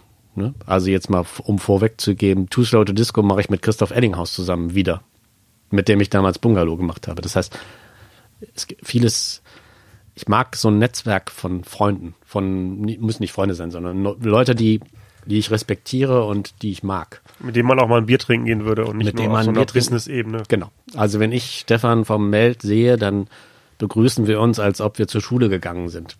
So. Magst du es denn lieber im, oder hast du es lieber gemocht, im Club, in einem kleinen Club aufzulegen oder lieber dann doch Festivalbühne irgendwie? Ich mag beides total gerne. Ich mag, also in einem kleinen Club kann man Experimente machen und lustige Sachen ausprobieren, weshalb der Monarchabend für mich total wichtig ist, weil ich spiele ja ab und zu auch mal größere Bühnen oder größere Clubs, aber ich teste im Monarch, was geht. Weil ich, im Monarch kann ich Sachen spielen, wo die Hälfte der Leute aufs Klo geht. Das ist nicht schlimm, weil am nächsten Song kommen die alle wieder. Wenn, ich, wenn du das in einem Festival machst, ist vorbei. Die kriegst du nie wieder. Das heißt, du musst beim Festival ganz anders auflegen oder in einem großen Club als im Monarch. Aber im Monarch kann ich, ich weiß ganz genau, wenn ich im Monarch einen Song aufgelegt habe, ob der auf einer Bühne funktioniert oder nicht. Und dafür, dieses, diese beiden Standbeine, das war mir früher nicht so klar, aber das ist mega wichtig. Und ähm, ich habe letztes Jahr beim Benny Kassim zum Beispiel gespielt, wo es auf einmal einen Disco-Floor gab, in Anführungsstrichen. Also der dann in Techno, der dann doch mehr Techno war als Disco. Und habe tatsächlich äh, zwei Stunden aufgelegt. Da waren dann, keine Ahnung, 5000 Leute. Ähm, meistens Engländer mit nacktem Oberkörper, wie es leider so ist bei dem Festival jetzt. Hat funktioniert wie eine Eins. Also wenn man, wenn man vorher so ein bisschen, ich, und es macht totalen Spaß. Es gibt so ein, es gibt dieses, du guckst jemand, du redest vielleicht sogar im Monarch mit Leuten, weil du stehst ja auf demselben, stehst ja auf dem Boden. Das ist genauso toll, wie wenn du, wenn zum Beispiel einer am Ende zu dir kommt und dir die Hand gibt und sagst, war voll geil. Macht das, das ist toll. Aber bei einem Festival zu sehen, wie 5000 Leute voll Spaß haben an etwas, an dem du auch Spaß hast, das hat, ein, das hat schon, eine, schon so eine richtig so eine Gänsehaut. Ich wollte gerade sagen, Gänsehautpotenzial. Ja. Genau. Ich glaube, das ist ja auch letztlich, diese Momente sind es ja dann auch, für die man es dann macht. Also nicht unbedingt für 5000, kann auch für 50 sein, aber wenn du merkst, das, was ich mache, geht gerade voll auf. Genau. Für die Momente. Genau. Obwohl ich nicht die Charts von Beatport runterspiele, geht das hier gerade total auf. Genau. Also dieses, der größte Auftritt, den ich hier gemacht habe, war Beni Kassim vor, nach, nach Morrissey, nach dem Morrissey-Konzert, da waren 35.000 Leute. Das war so die Zeit von, von Electro Clash und New Rave und sowas. Äh, ich habe mir in die Hosen gemacht. Ich hatte ja vorher einen Partner, Holger, und Holger war dann irgendwann weg und dann stand ich da alleine auf dieser Riesenbühne und bin fast gestorben. Und dann ist das voll durch die Decke gegangen. Und ich kann mich erinnern, dass, ich habe fast geweint. Da, da kommen, da, da passiert was. Auch weil man gehört da nicht hin, macht was, was einem totalen Spaß macht und denkt so, hoffentlich geht's gut, hoffentlich geht's gut. Und wenn das dann gut geht, bei, also ich, ich finde großen Zusammenhang, wenn es Musik gibt, die in den großen Zusammenhang passt, die ich mag, finde ich großen Zusammenhang gut. Wobei ich glaube, dass das Mindset bei DJs, die heutzutage gerne auf Festivals spielen, ich unterstelle das jetzt einfach mal, wahrscheinlich stimmt das vielleicht auch gar nicht, aber ähm, ich, ich kann mir auch gut vorstellen, vor so einem großen Publikum zu spielen und wäre mega glücklich, wenn das aufginge. Aber ich würde dann nicht denken, ich bin jetzt hier der geile Hecht vor den Leuten, sondern also wir feiern jetzt hier zusammen eine Party und ich bin halt glücklich, dass es funktioniert. Aber ich nehme mich dann, also würde mich dann auch nicht zu wichtig nehmen oder sozusagen, ich, also das, ihr habt das jetzt mir zu verdanken, dass wir jetzt eine gute Zeit haben, sondern äh, ich Genau. habe halt das Privileg, dass ich halt meine Musik hier präsentieren darf. Genau. Und ich könnte mir vorstellen, dass heutzutage so, ja, so typische Festival, die das gibt, wo dann vielleicht die sich dann einfach freuen, dass sie dir geile Hecht sind. Ja. Aber die gab's, das gab's früher auch. Also House-DJs war, für- war für mich immer diese, ne, ich sage immer so Sachen, es gibt, Entschuldigung, es gibt total tolle House-DJs, aber House-DJs waren damals in den 90ern die so, so Pestbacken. Arrogante Kackärsche, die sich irgendwo hingesetzt haben und dachten, sie sind die Größten und dann auch, also genau, also das gab's immer.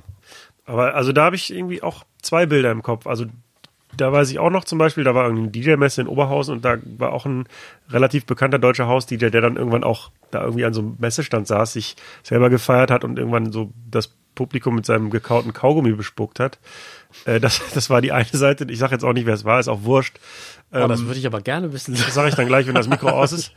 Äh, und aber die andere Seite, die komplette andere Seite war dann irgendwie, dann war man in Essen im, im Flamingo Club. Äh, ich weiß nicht, da damals DJ Tonka und so Leute haben da aufgelegt.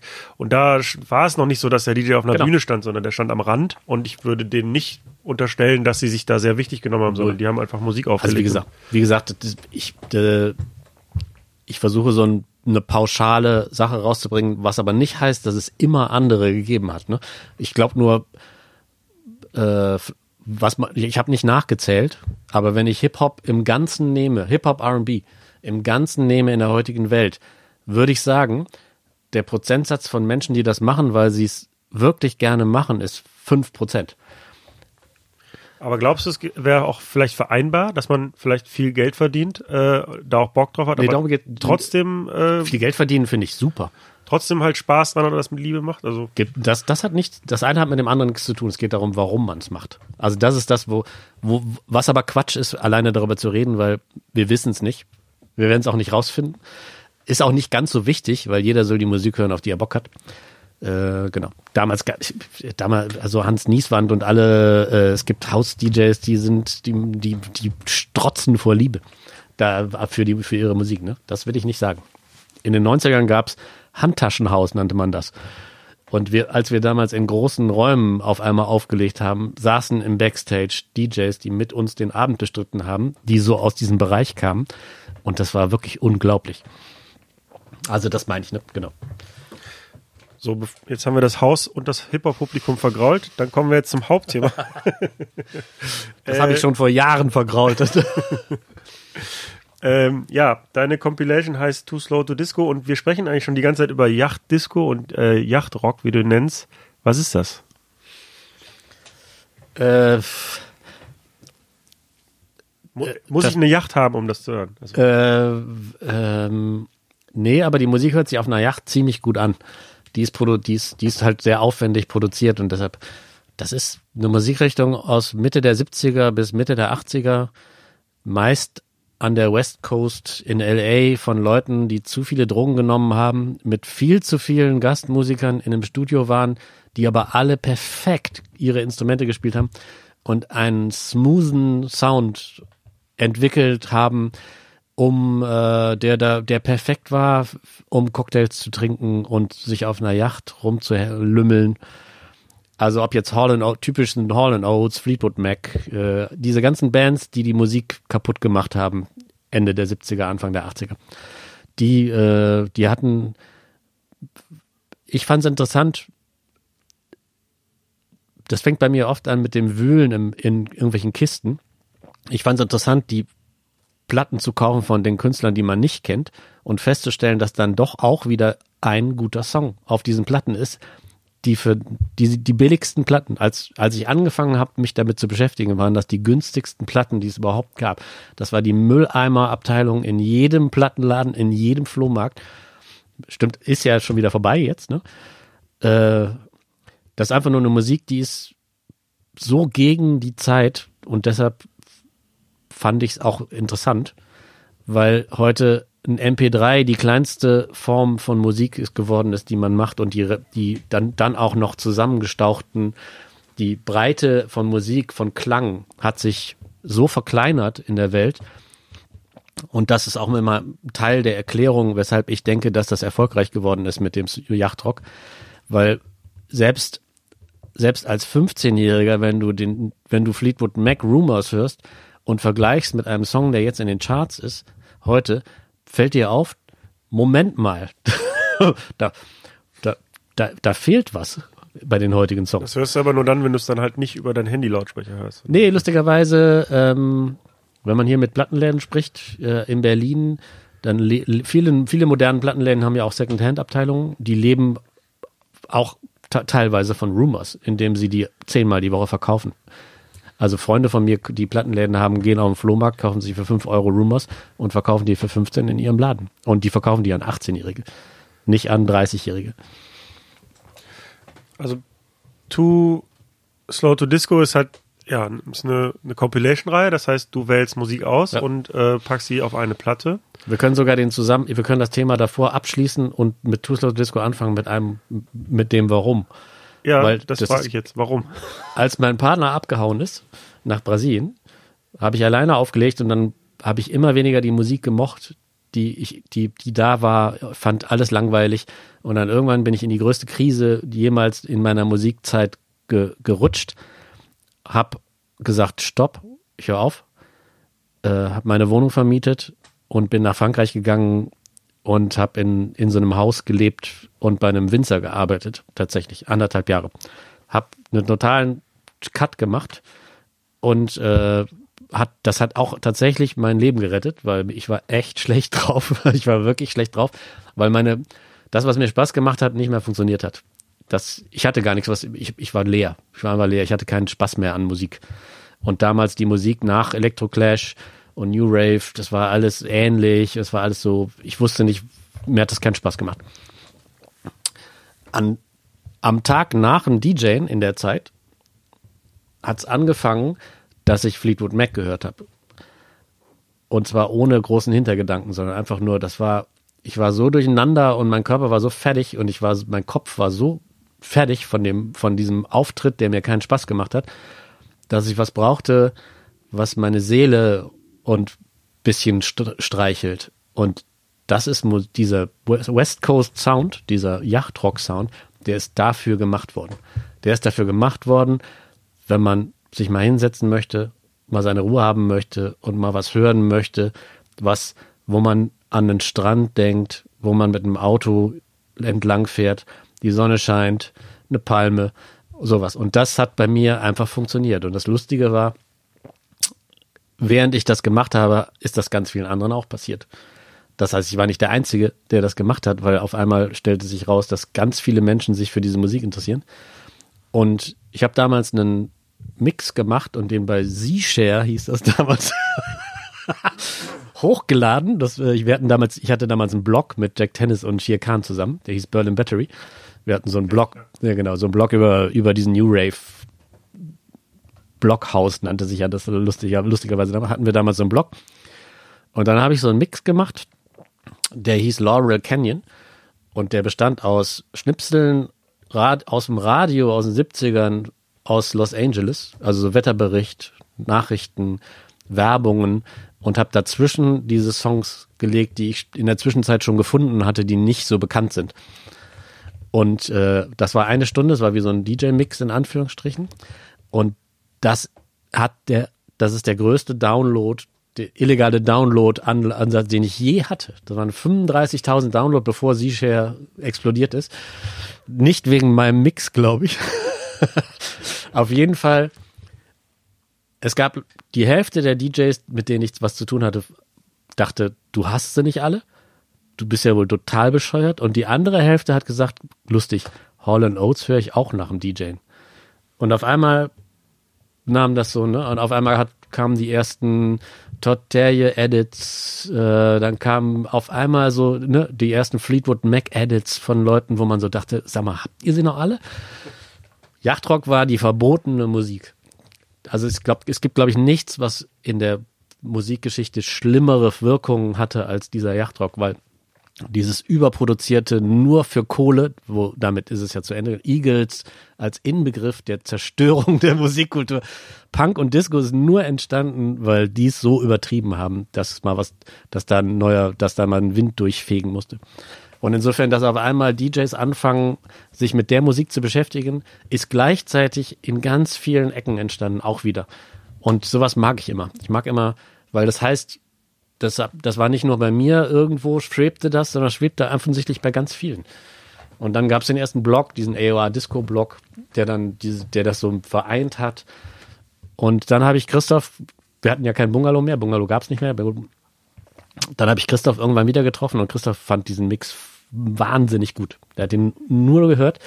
Und dann meinte ich zu ihm, Christoph, lass uns doch so eine Compilation machen. Und drei Jahre hat er Nein gesagt. Und dann irgendwann hat er gesagt, ja, okay, lass uns ausprobieren. Nach welchen Kriterien wählst du denn die Songs aus, die dann am Ende auf der Platte landen? Ähm, wirklich nur, also ich, ich wähle es als DJ aus. Ich will so ein, ich will so ein, ich will so auch da wieder so eine Reise, eine Reise machen, auch wenn die Platten sind ja nicht gemixt. Aber trotzdem will ich so eine Reise machen.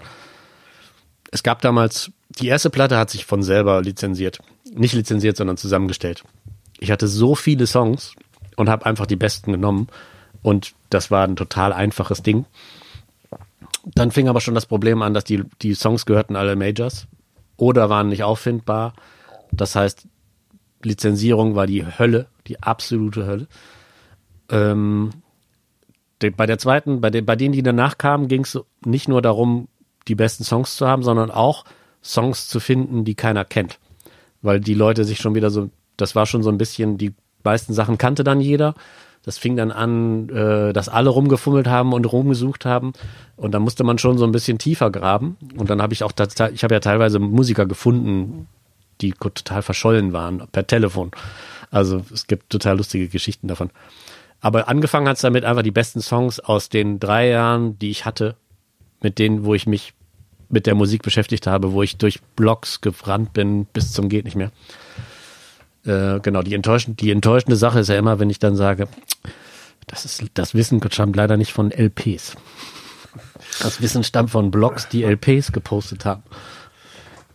Aber wenn, wenn du jetzt, also wählst du die Musik erstmal danach aus, nach den Songs, die du auf jeden Fall gerne drauf hättest und dann fliegen möglicherweise welche raus, weil die Lizenzierung nicht funktioniert? Ja. Oder achtest du schon beim Diggen darauf, hm, ja, das könnte vielleicht nicht klappen oder nee, also erstmal. Ich, ich, bin, ich, ich bin total, ich bin total Musik ge, ge, ge, wenn ich bei YouTube einen Song höre, den ich geil finde, dann ich habe so ein iTunes. iTunes ist mein Zentrum, mein zentraler Musikspot. Ich habe da oben auch noch ganz viele Platten stehen, aber die höre ich kaum.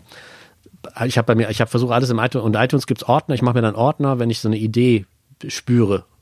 Also ich höre sowas wie West Coast. Dann gibt's da mal einen Song, den ich entdecke von Fleetwood Mac und denke, mal sehen, was man damit machen kann. Und dann gibt's einen zweiten Song und dann gibt's einen dritten Song. Und mein ganzer Computer ist voll mit diesen Ordnern, mit absurdesten Themen, wo ich sehe, da gibt's jetzt nicht nur einen Song von, sondern lustigerweise gibt's da jetzt schon mehrere von, finde ich interessant.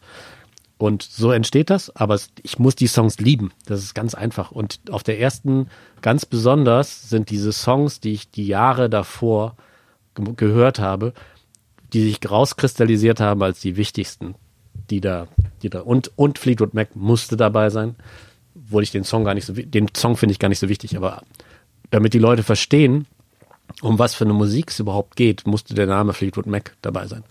Und das war auch wieder so ein lustiges, weil man kann Fleetwood Mac nicht lizenzieren für Compilations. Die geben keine Songs an Compilations.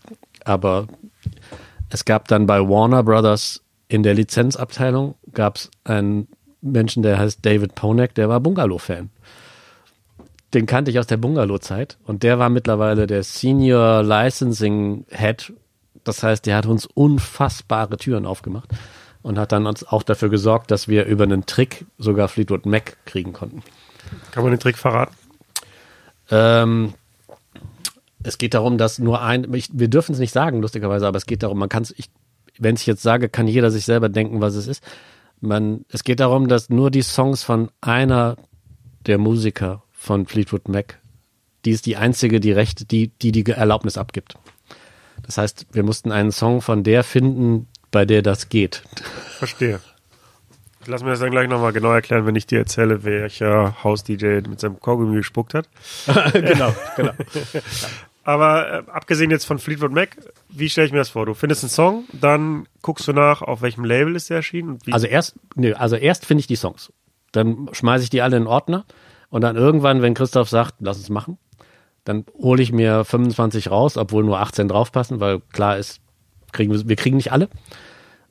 Dann äh, suche ich mir die Rechte raus, guck bei Discogs, guck auf meinen Platten, falls ich sie habe. Wo gucke ich dann? Also gucke ich dann beim Label oder steht dann explizit, wer der Rechteinhaber ist? Ja. Also okay. Also der Rechteinhaber stimmt nicht, der auf der Platte steht. Aber auf der Platte steht, welches Label das damals veröffentlicht hat. Kann, also es stimmt nicht, weil dann das die Rechte jemand gekauft Weil hat. die oder? Rechte 15 Mal verscherbelt worden sind und innerhalb der Majors. Das ist unfassbar. Und damit auch alle Master weg sind. Mit diesen ganzen Umzügen. Also die, das ist total traurig, aber so ist. Die, Warner ist voll geil organisiert, hat alles, auch ihre, auch die Master, aber Sony und Universal kannst du dir nicht vorstellen. Das ist wirklich ab, absurd. Auf jeden Fall, ich, ich krieg die, ich krieg die Label raus, dann schicke ich an die Lizenzabteilung von City Slang, da arbeitet jemand nur für Lizenzen, schicke ich die Liste von Songs mit den Ansprech, mit dem, wo sie es vielleicht kriegen was bei der, was der Musik, bei der Musik zu 99 Prozent Majors sind. Dann schickt man das dahin, dann kommt ein Brief zurück. Bei, bei Sony zum Beispiel. Schickt man da noch Briefe? nee, nee. genau. Mail heißt das jetzt, ne? E-Mail, ja. genau. Hätte mich nicht gewundert, wenn du jetzt gesagt hättest, da schickt man noch Briefe. Also Nee, sogar vor fünf Jahren war das schon eine E-Mail. Auf jeden Fall kam dann die Antwort, äh, die drei Songs haben wir, die Rechte. Die anderen sind nicht bei Sony. Dann kommt Schritt zwei. Ich mache ein Foto von dem Logo, was auf der Platte draufsteht. Und dann schickt Vido das Foto dahin und sagt, doch, ihr habt die Platte. Ihr wisst es nur nicht. Das ist halt wirklich, Computer says no. Es ist tatsächlich, da sitzt jemand, der hat, da sitzt jemand, der weiß überhaupt nicht, was, der kennt auch, der kennt überhaupt, der sitzt da nicht, weil er lieber, weil er Musik liebt, sondern weil er diesen Job hat. Und wenn da jemand diesen Ned Doheny die Platte eingegeben hat, irgendwann mal in den Computer und einen Buchstaben falsch geschrieben hat, taucht er nicht mehr auf. Dann besitzt Sony die Rechte nicht mehr. Und derjenige steigt dann so eine Leiter runter in so einen Keller oder und äh, guckt dann die Bänder durch oder was passiert dann? Bei Warner ist es so, bei Warner in Hollywood, die haben ja ein Büro in Hollywood, äh, so einen großen Komplex, da ist im Keller tatsächlich, sind die Platten. Und da muss dann einer runtergehen und die Bänder suchen, genau. Wenn man Glück hat, gibt's, es gibt verschiedene Varianten. Wenn man Glück hat, hat gibt, gibt's vielleicht eine Best-of-Platte von der Band als CD, wo der Song zufällig drauf ist.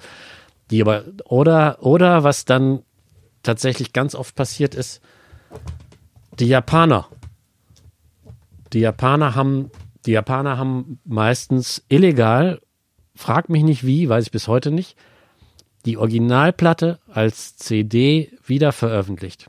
Aber mit dem Sony-Logo und allem, mit Co- Columbia, ne, nicht so, gab's ja, gab's ja, mit dem Logo, alles.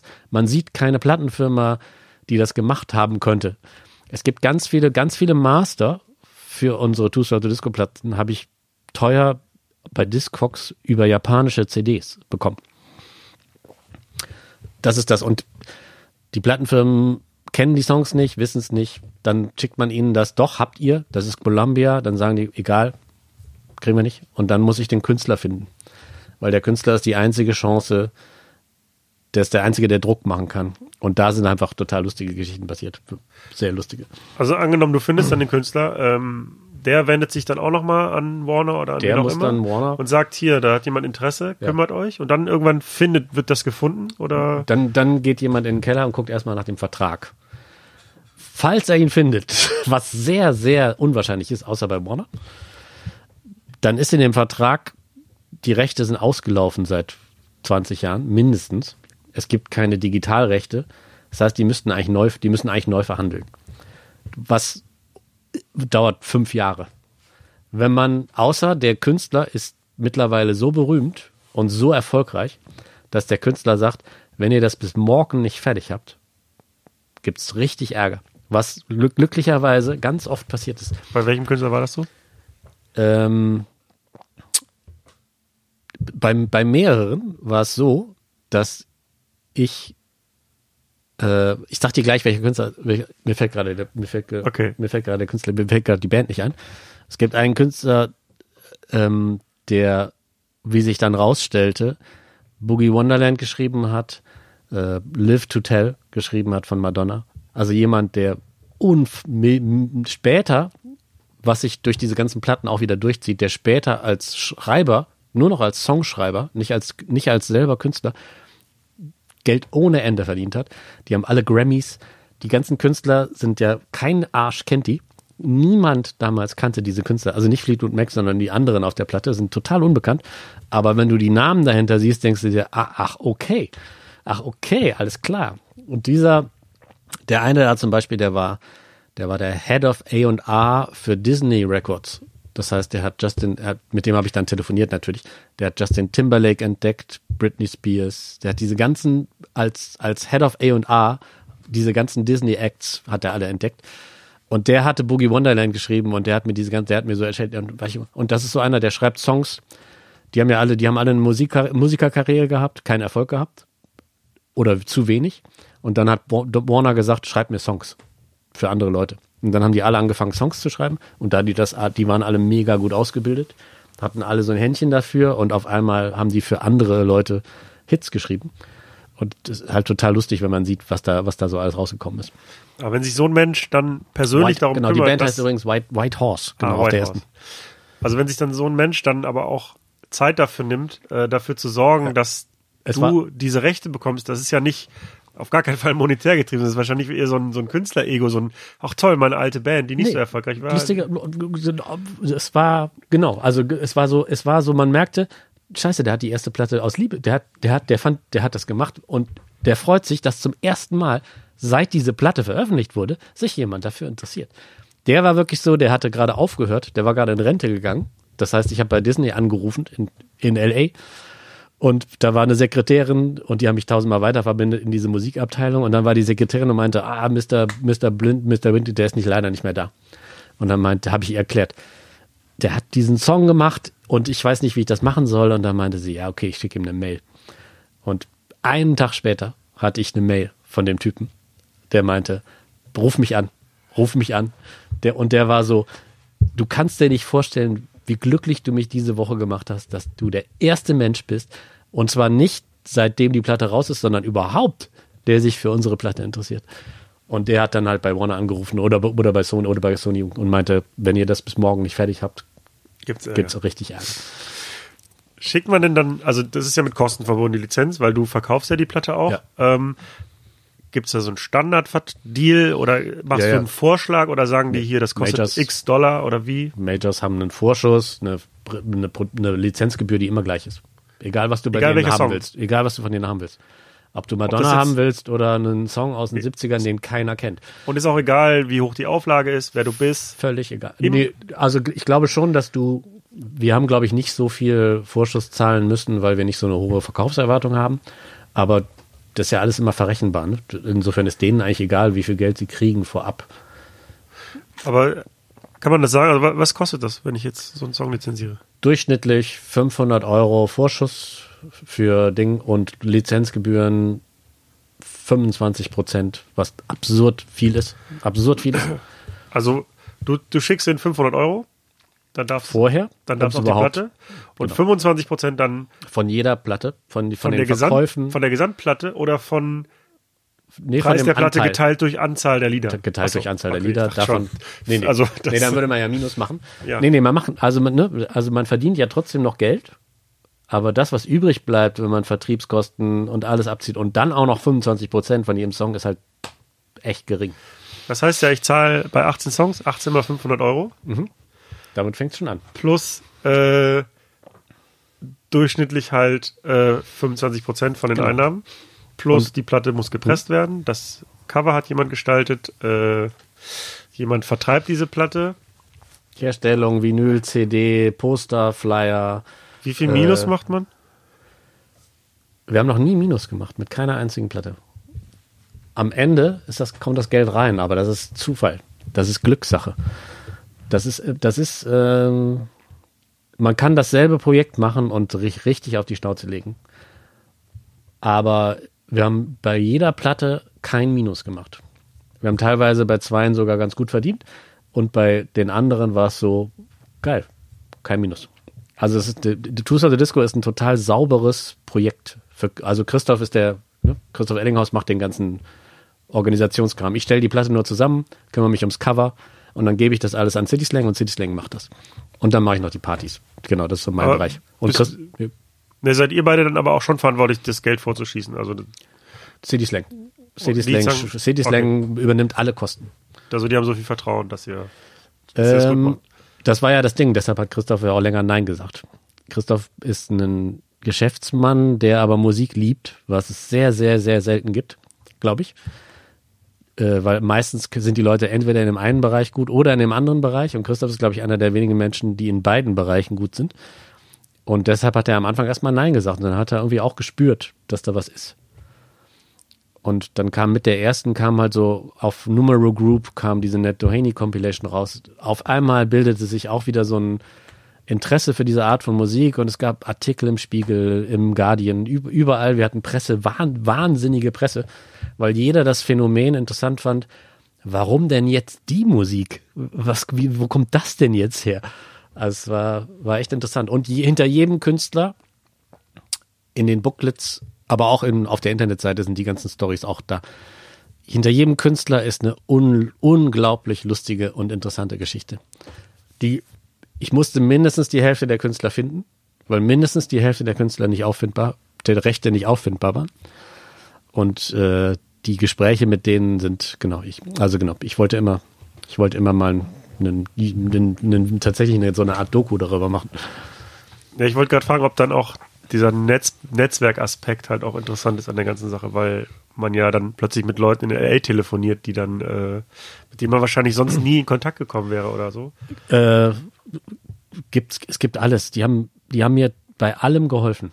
Bei allem. Wenn ich für eine spätere Platte mal Rechte gesucht habe und den Künstler nicht gefunden habe, habe ich immer diesen Typen von White Horse angerufen und, oder ihm eine Mail geschickt und meinte, hast du eine Idee? Weißt du, wo man den finden könnte? Und er kannte immer, ja, ich kenne den und der kennt den und der kennt den. Und die hatten auch immer Bock drauf. Die hatten, als sie gehört haben, dass es eine Vinyl ist und keine CD, also auch, auch eine Vinyl ist, waren die so, was?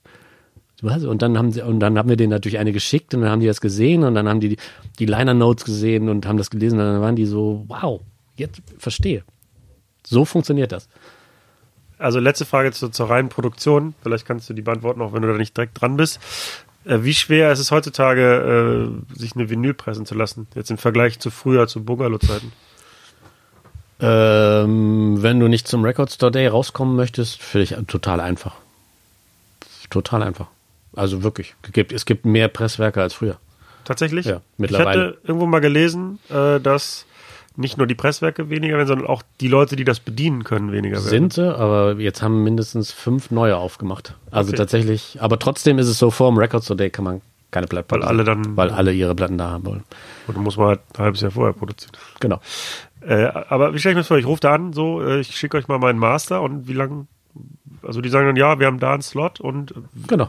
wie lange dauert das von dem Anruf, bis die Platte dann bei dir ankommt? Wenn es nicht Record Store Day ist, drei Monate, zwei Monate.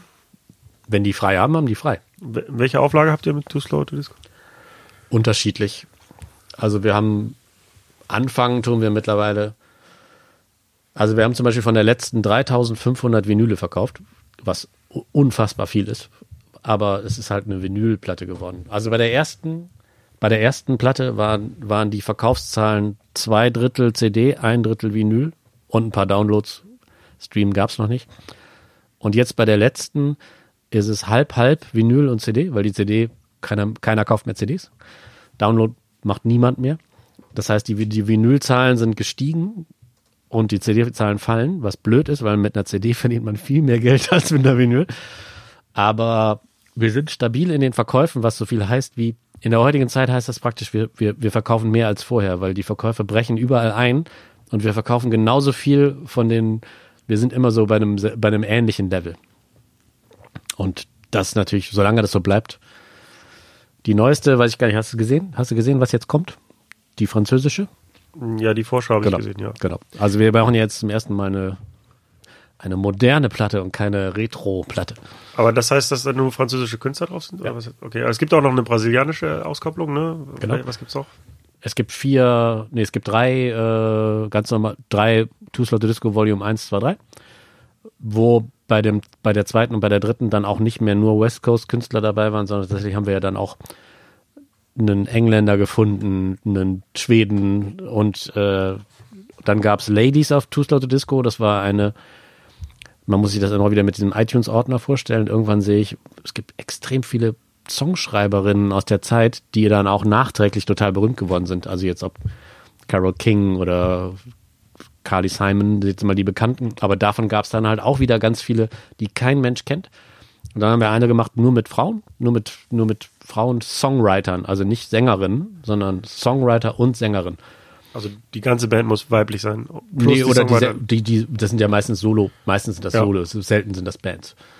Also es ging nicht darum, dass eine Band eine Sängerin vorne stehen hat, sondern es ging darum, dass jemand Der seine Songwriter Songs weiblich schreibt ist, ja. und, und singt. Und dann, äh, dann gab es diesen Edge Motta. Das ist ein Musiker aus, aus Brasilien, den ich über diese Netzwerke, die sich dann gebildet haben im Internet, wo man wusste, okay, das ist der Guru von uns allen, weil der hat die größte Plattensammlung, die man sich überhaupt nur vorstellen kann, aus der Musikrichtung und aus, das ist eigentlich Jazzmusiker. Der hat so ein, der wird dauernd von irgendwelchen Zeitungen besucht, die seine Plattensammlung angucken wollen.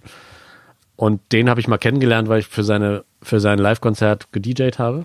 Und es war völlig klar, dass er natürlich sowas toll findet. Und dann habe ich, dachte ich mir, der kennt alles. Frage ich ihn mal, ob er nicht Lust hat, die brasilianische Variante zu machen. Und dann hat er, es war genau das Gleiche. Der, das ist der, das ist der Neffe von Tim Maia. Das ist einer der bekanntesten brasilianischen Musiker aus den 60ern und 70ern. Und durch diese Kontakte hat er dann wieder dafür gesorgt, dass wir alle Songs gefunden haben, weil da war die Anfrage noch frustrierender, weil die Brasilianer natürlich noch mehr, noch mehr Schreibfehler, Schreibfehler im Computer hatten. Die haben gar nichts gefunden. Und der hatte, der kannte dann auch wieder jeden. Irgendwie hat er einen Kontakt gefunden und bei der brasilianischen haben wir ganz viele tatsächlich dann ohne Majors tatsächlich direkt lizenzieren können, weil die Künstler gesagt haben, ich bin gar nicht mehr bei denen. Und jetzt, die neueste ist jetzt die erste, wo es tatsächlich um neue Musik geht. Es geht um neue, softe Mellow Disco Acts aus Frankreich.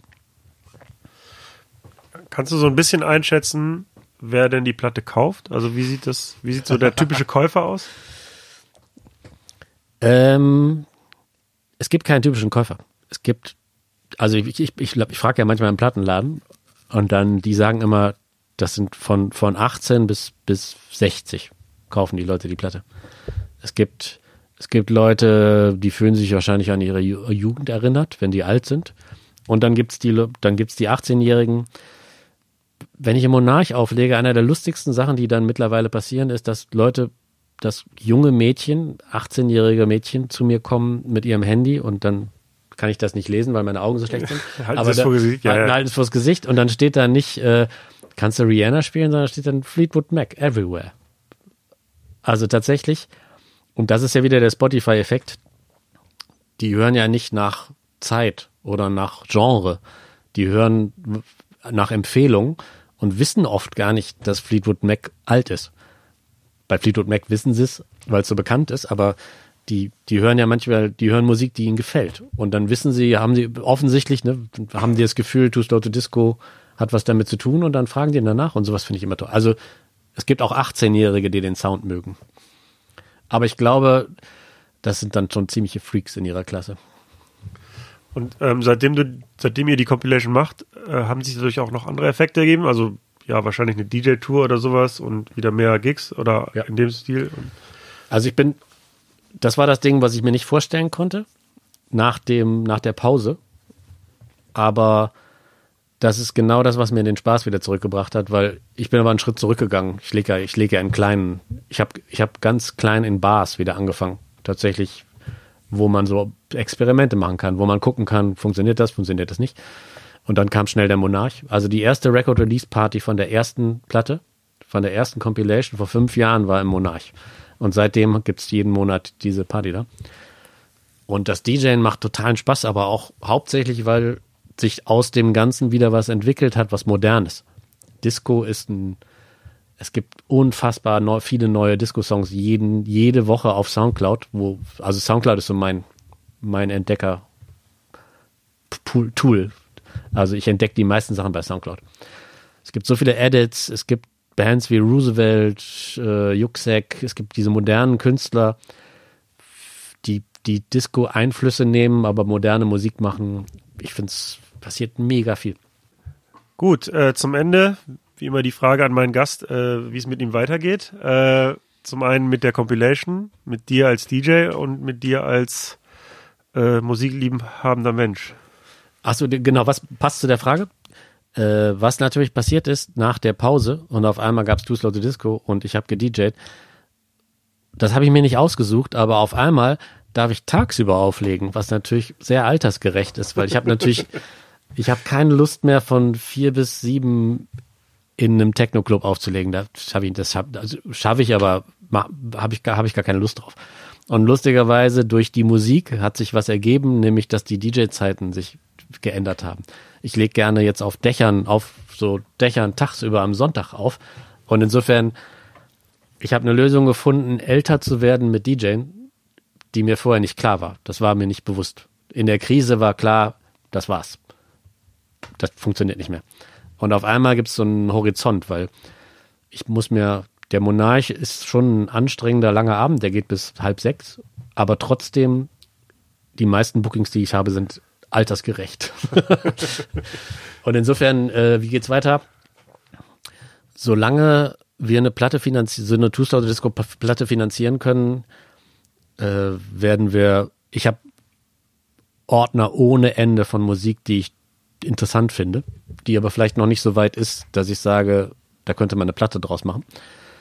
Äh, wo wir gerade dran sind, was ein technisches Problem ist, ist, ähm, wir werden ohne Streaming die Platte nicht mehr finanzieren können.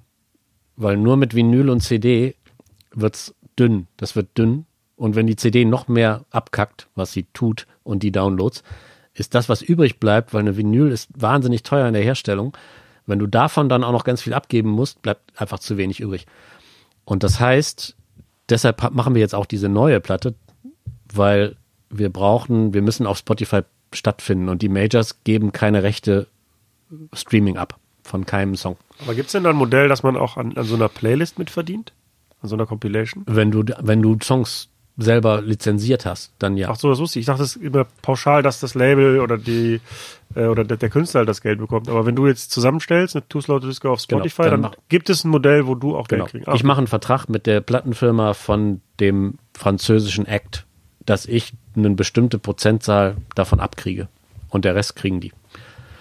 Und das aber machen dann auch Majors. nur, wenn der, dieser Song in der Playlist geklickt wird oder wenn der E- egal, wenn er Egal? irgendwo, wenn er irgendwo bei Spotify geklickt Okay. wird. Genau. Und Ma Majors geben keine Streaming-Rechte ab. Und deshalb ist das Modell von Compilations von Musik von Majors, die den Backkatalog der Majors entdecken, das, ist, das Modell ist praktisch, haben sie, haben sie sich selber, haben sie sich selber getötet. Weil es wird niemanden geben, der, es gibt Millionen Musikrichtungen, die die Majors in ihren letzten 100 Jahren gemacht haben, die total interessant sind und die, die völlig vergessen sind. Aber man kann es nicht finanzieren. Und deshalb, es macht auch mehr Spaß mit der Indie, also der, der, mein Kollege Vido bei CD Slang, der das Lizenzieren macht, der hat sich sehr über die neue Platte gefreut, weil diese Indie-Labels, mit denen wir jetzt zusammenarbeiten, haben natürlich eine ganz andere Art. Mit denen kann man reden. Die scheißen einen nicht an, wenn man, wenn man, wenn man nur was, irgendwas, wenn man ihnen sagt, dass sie äh, ignorant sind. Das, also genau, das zusammen, die Zusammenarbeit. Und genau, insofern, äh, ich werde weiter DJen, nicht zu viel, nicht zu wenig, so dass ich gesund bleibe, was im Alter immer wichtiger wird. Äh, ich werde immer wieder Musik entdecken, das wird nie aufhören. Ich hoffe, Christoph lässt sich immer wieder überzeugen, die Platten rauszubringen. Und äh, ja, ich hoffe, ehrlich gesagt, dass sich da nicht so wahnsinnig viel dran ändert. Dann äh, danke ich dir recht herzlich, dass du dir die Zeit genommen hast. Dank dir. Und äh, ich sage ciao. Adios. Das war der Übernacht-Podcast. Vielen Dank für die Aufmerksamkeit. Falls es dir gefallen hat, erwähne den Podcast gerne fleißig in deiner Insta-Story und empfehle den Podcast deinen DJ und Nachtleben-Freunden. Und vielleicht gefällt dir auch noch Folge 49 mit 50-50 und Phil Fader. Letztens haben wir aufgelegt, dann kam so ein richtig besoffener alter Sack an, der war locker über 50 und brüllt uns da irgendwie an. Er ist gar nicht verstanden. Also, was willst du denn? Und dann brüllt er uns an und sagt so, ihr seht sehr gesund aus. Ich denke so, Das ist nice. super Kompliment, danke dafür. Danke. Im Partybereich für mich persönlich gesprochen das Beste, was ich je erlebt habe und da wird wahrscheinlich auch nichts mehr kommen. Scratch Bastard, Punkt aus. Der größte Turntablist aller Zeiten. Da bin ich dogmatisch. Ist DJ Raffic und da gibt's auch nichts.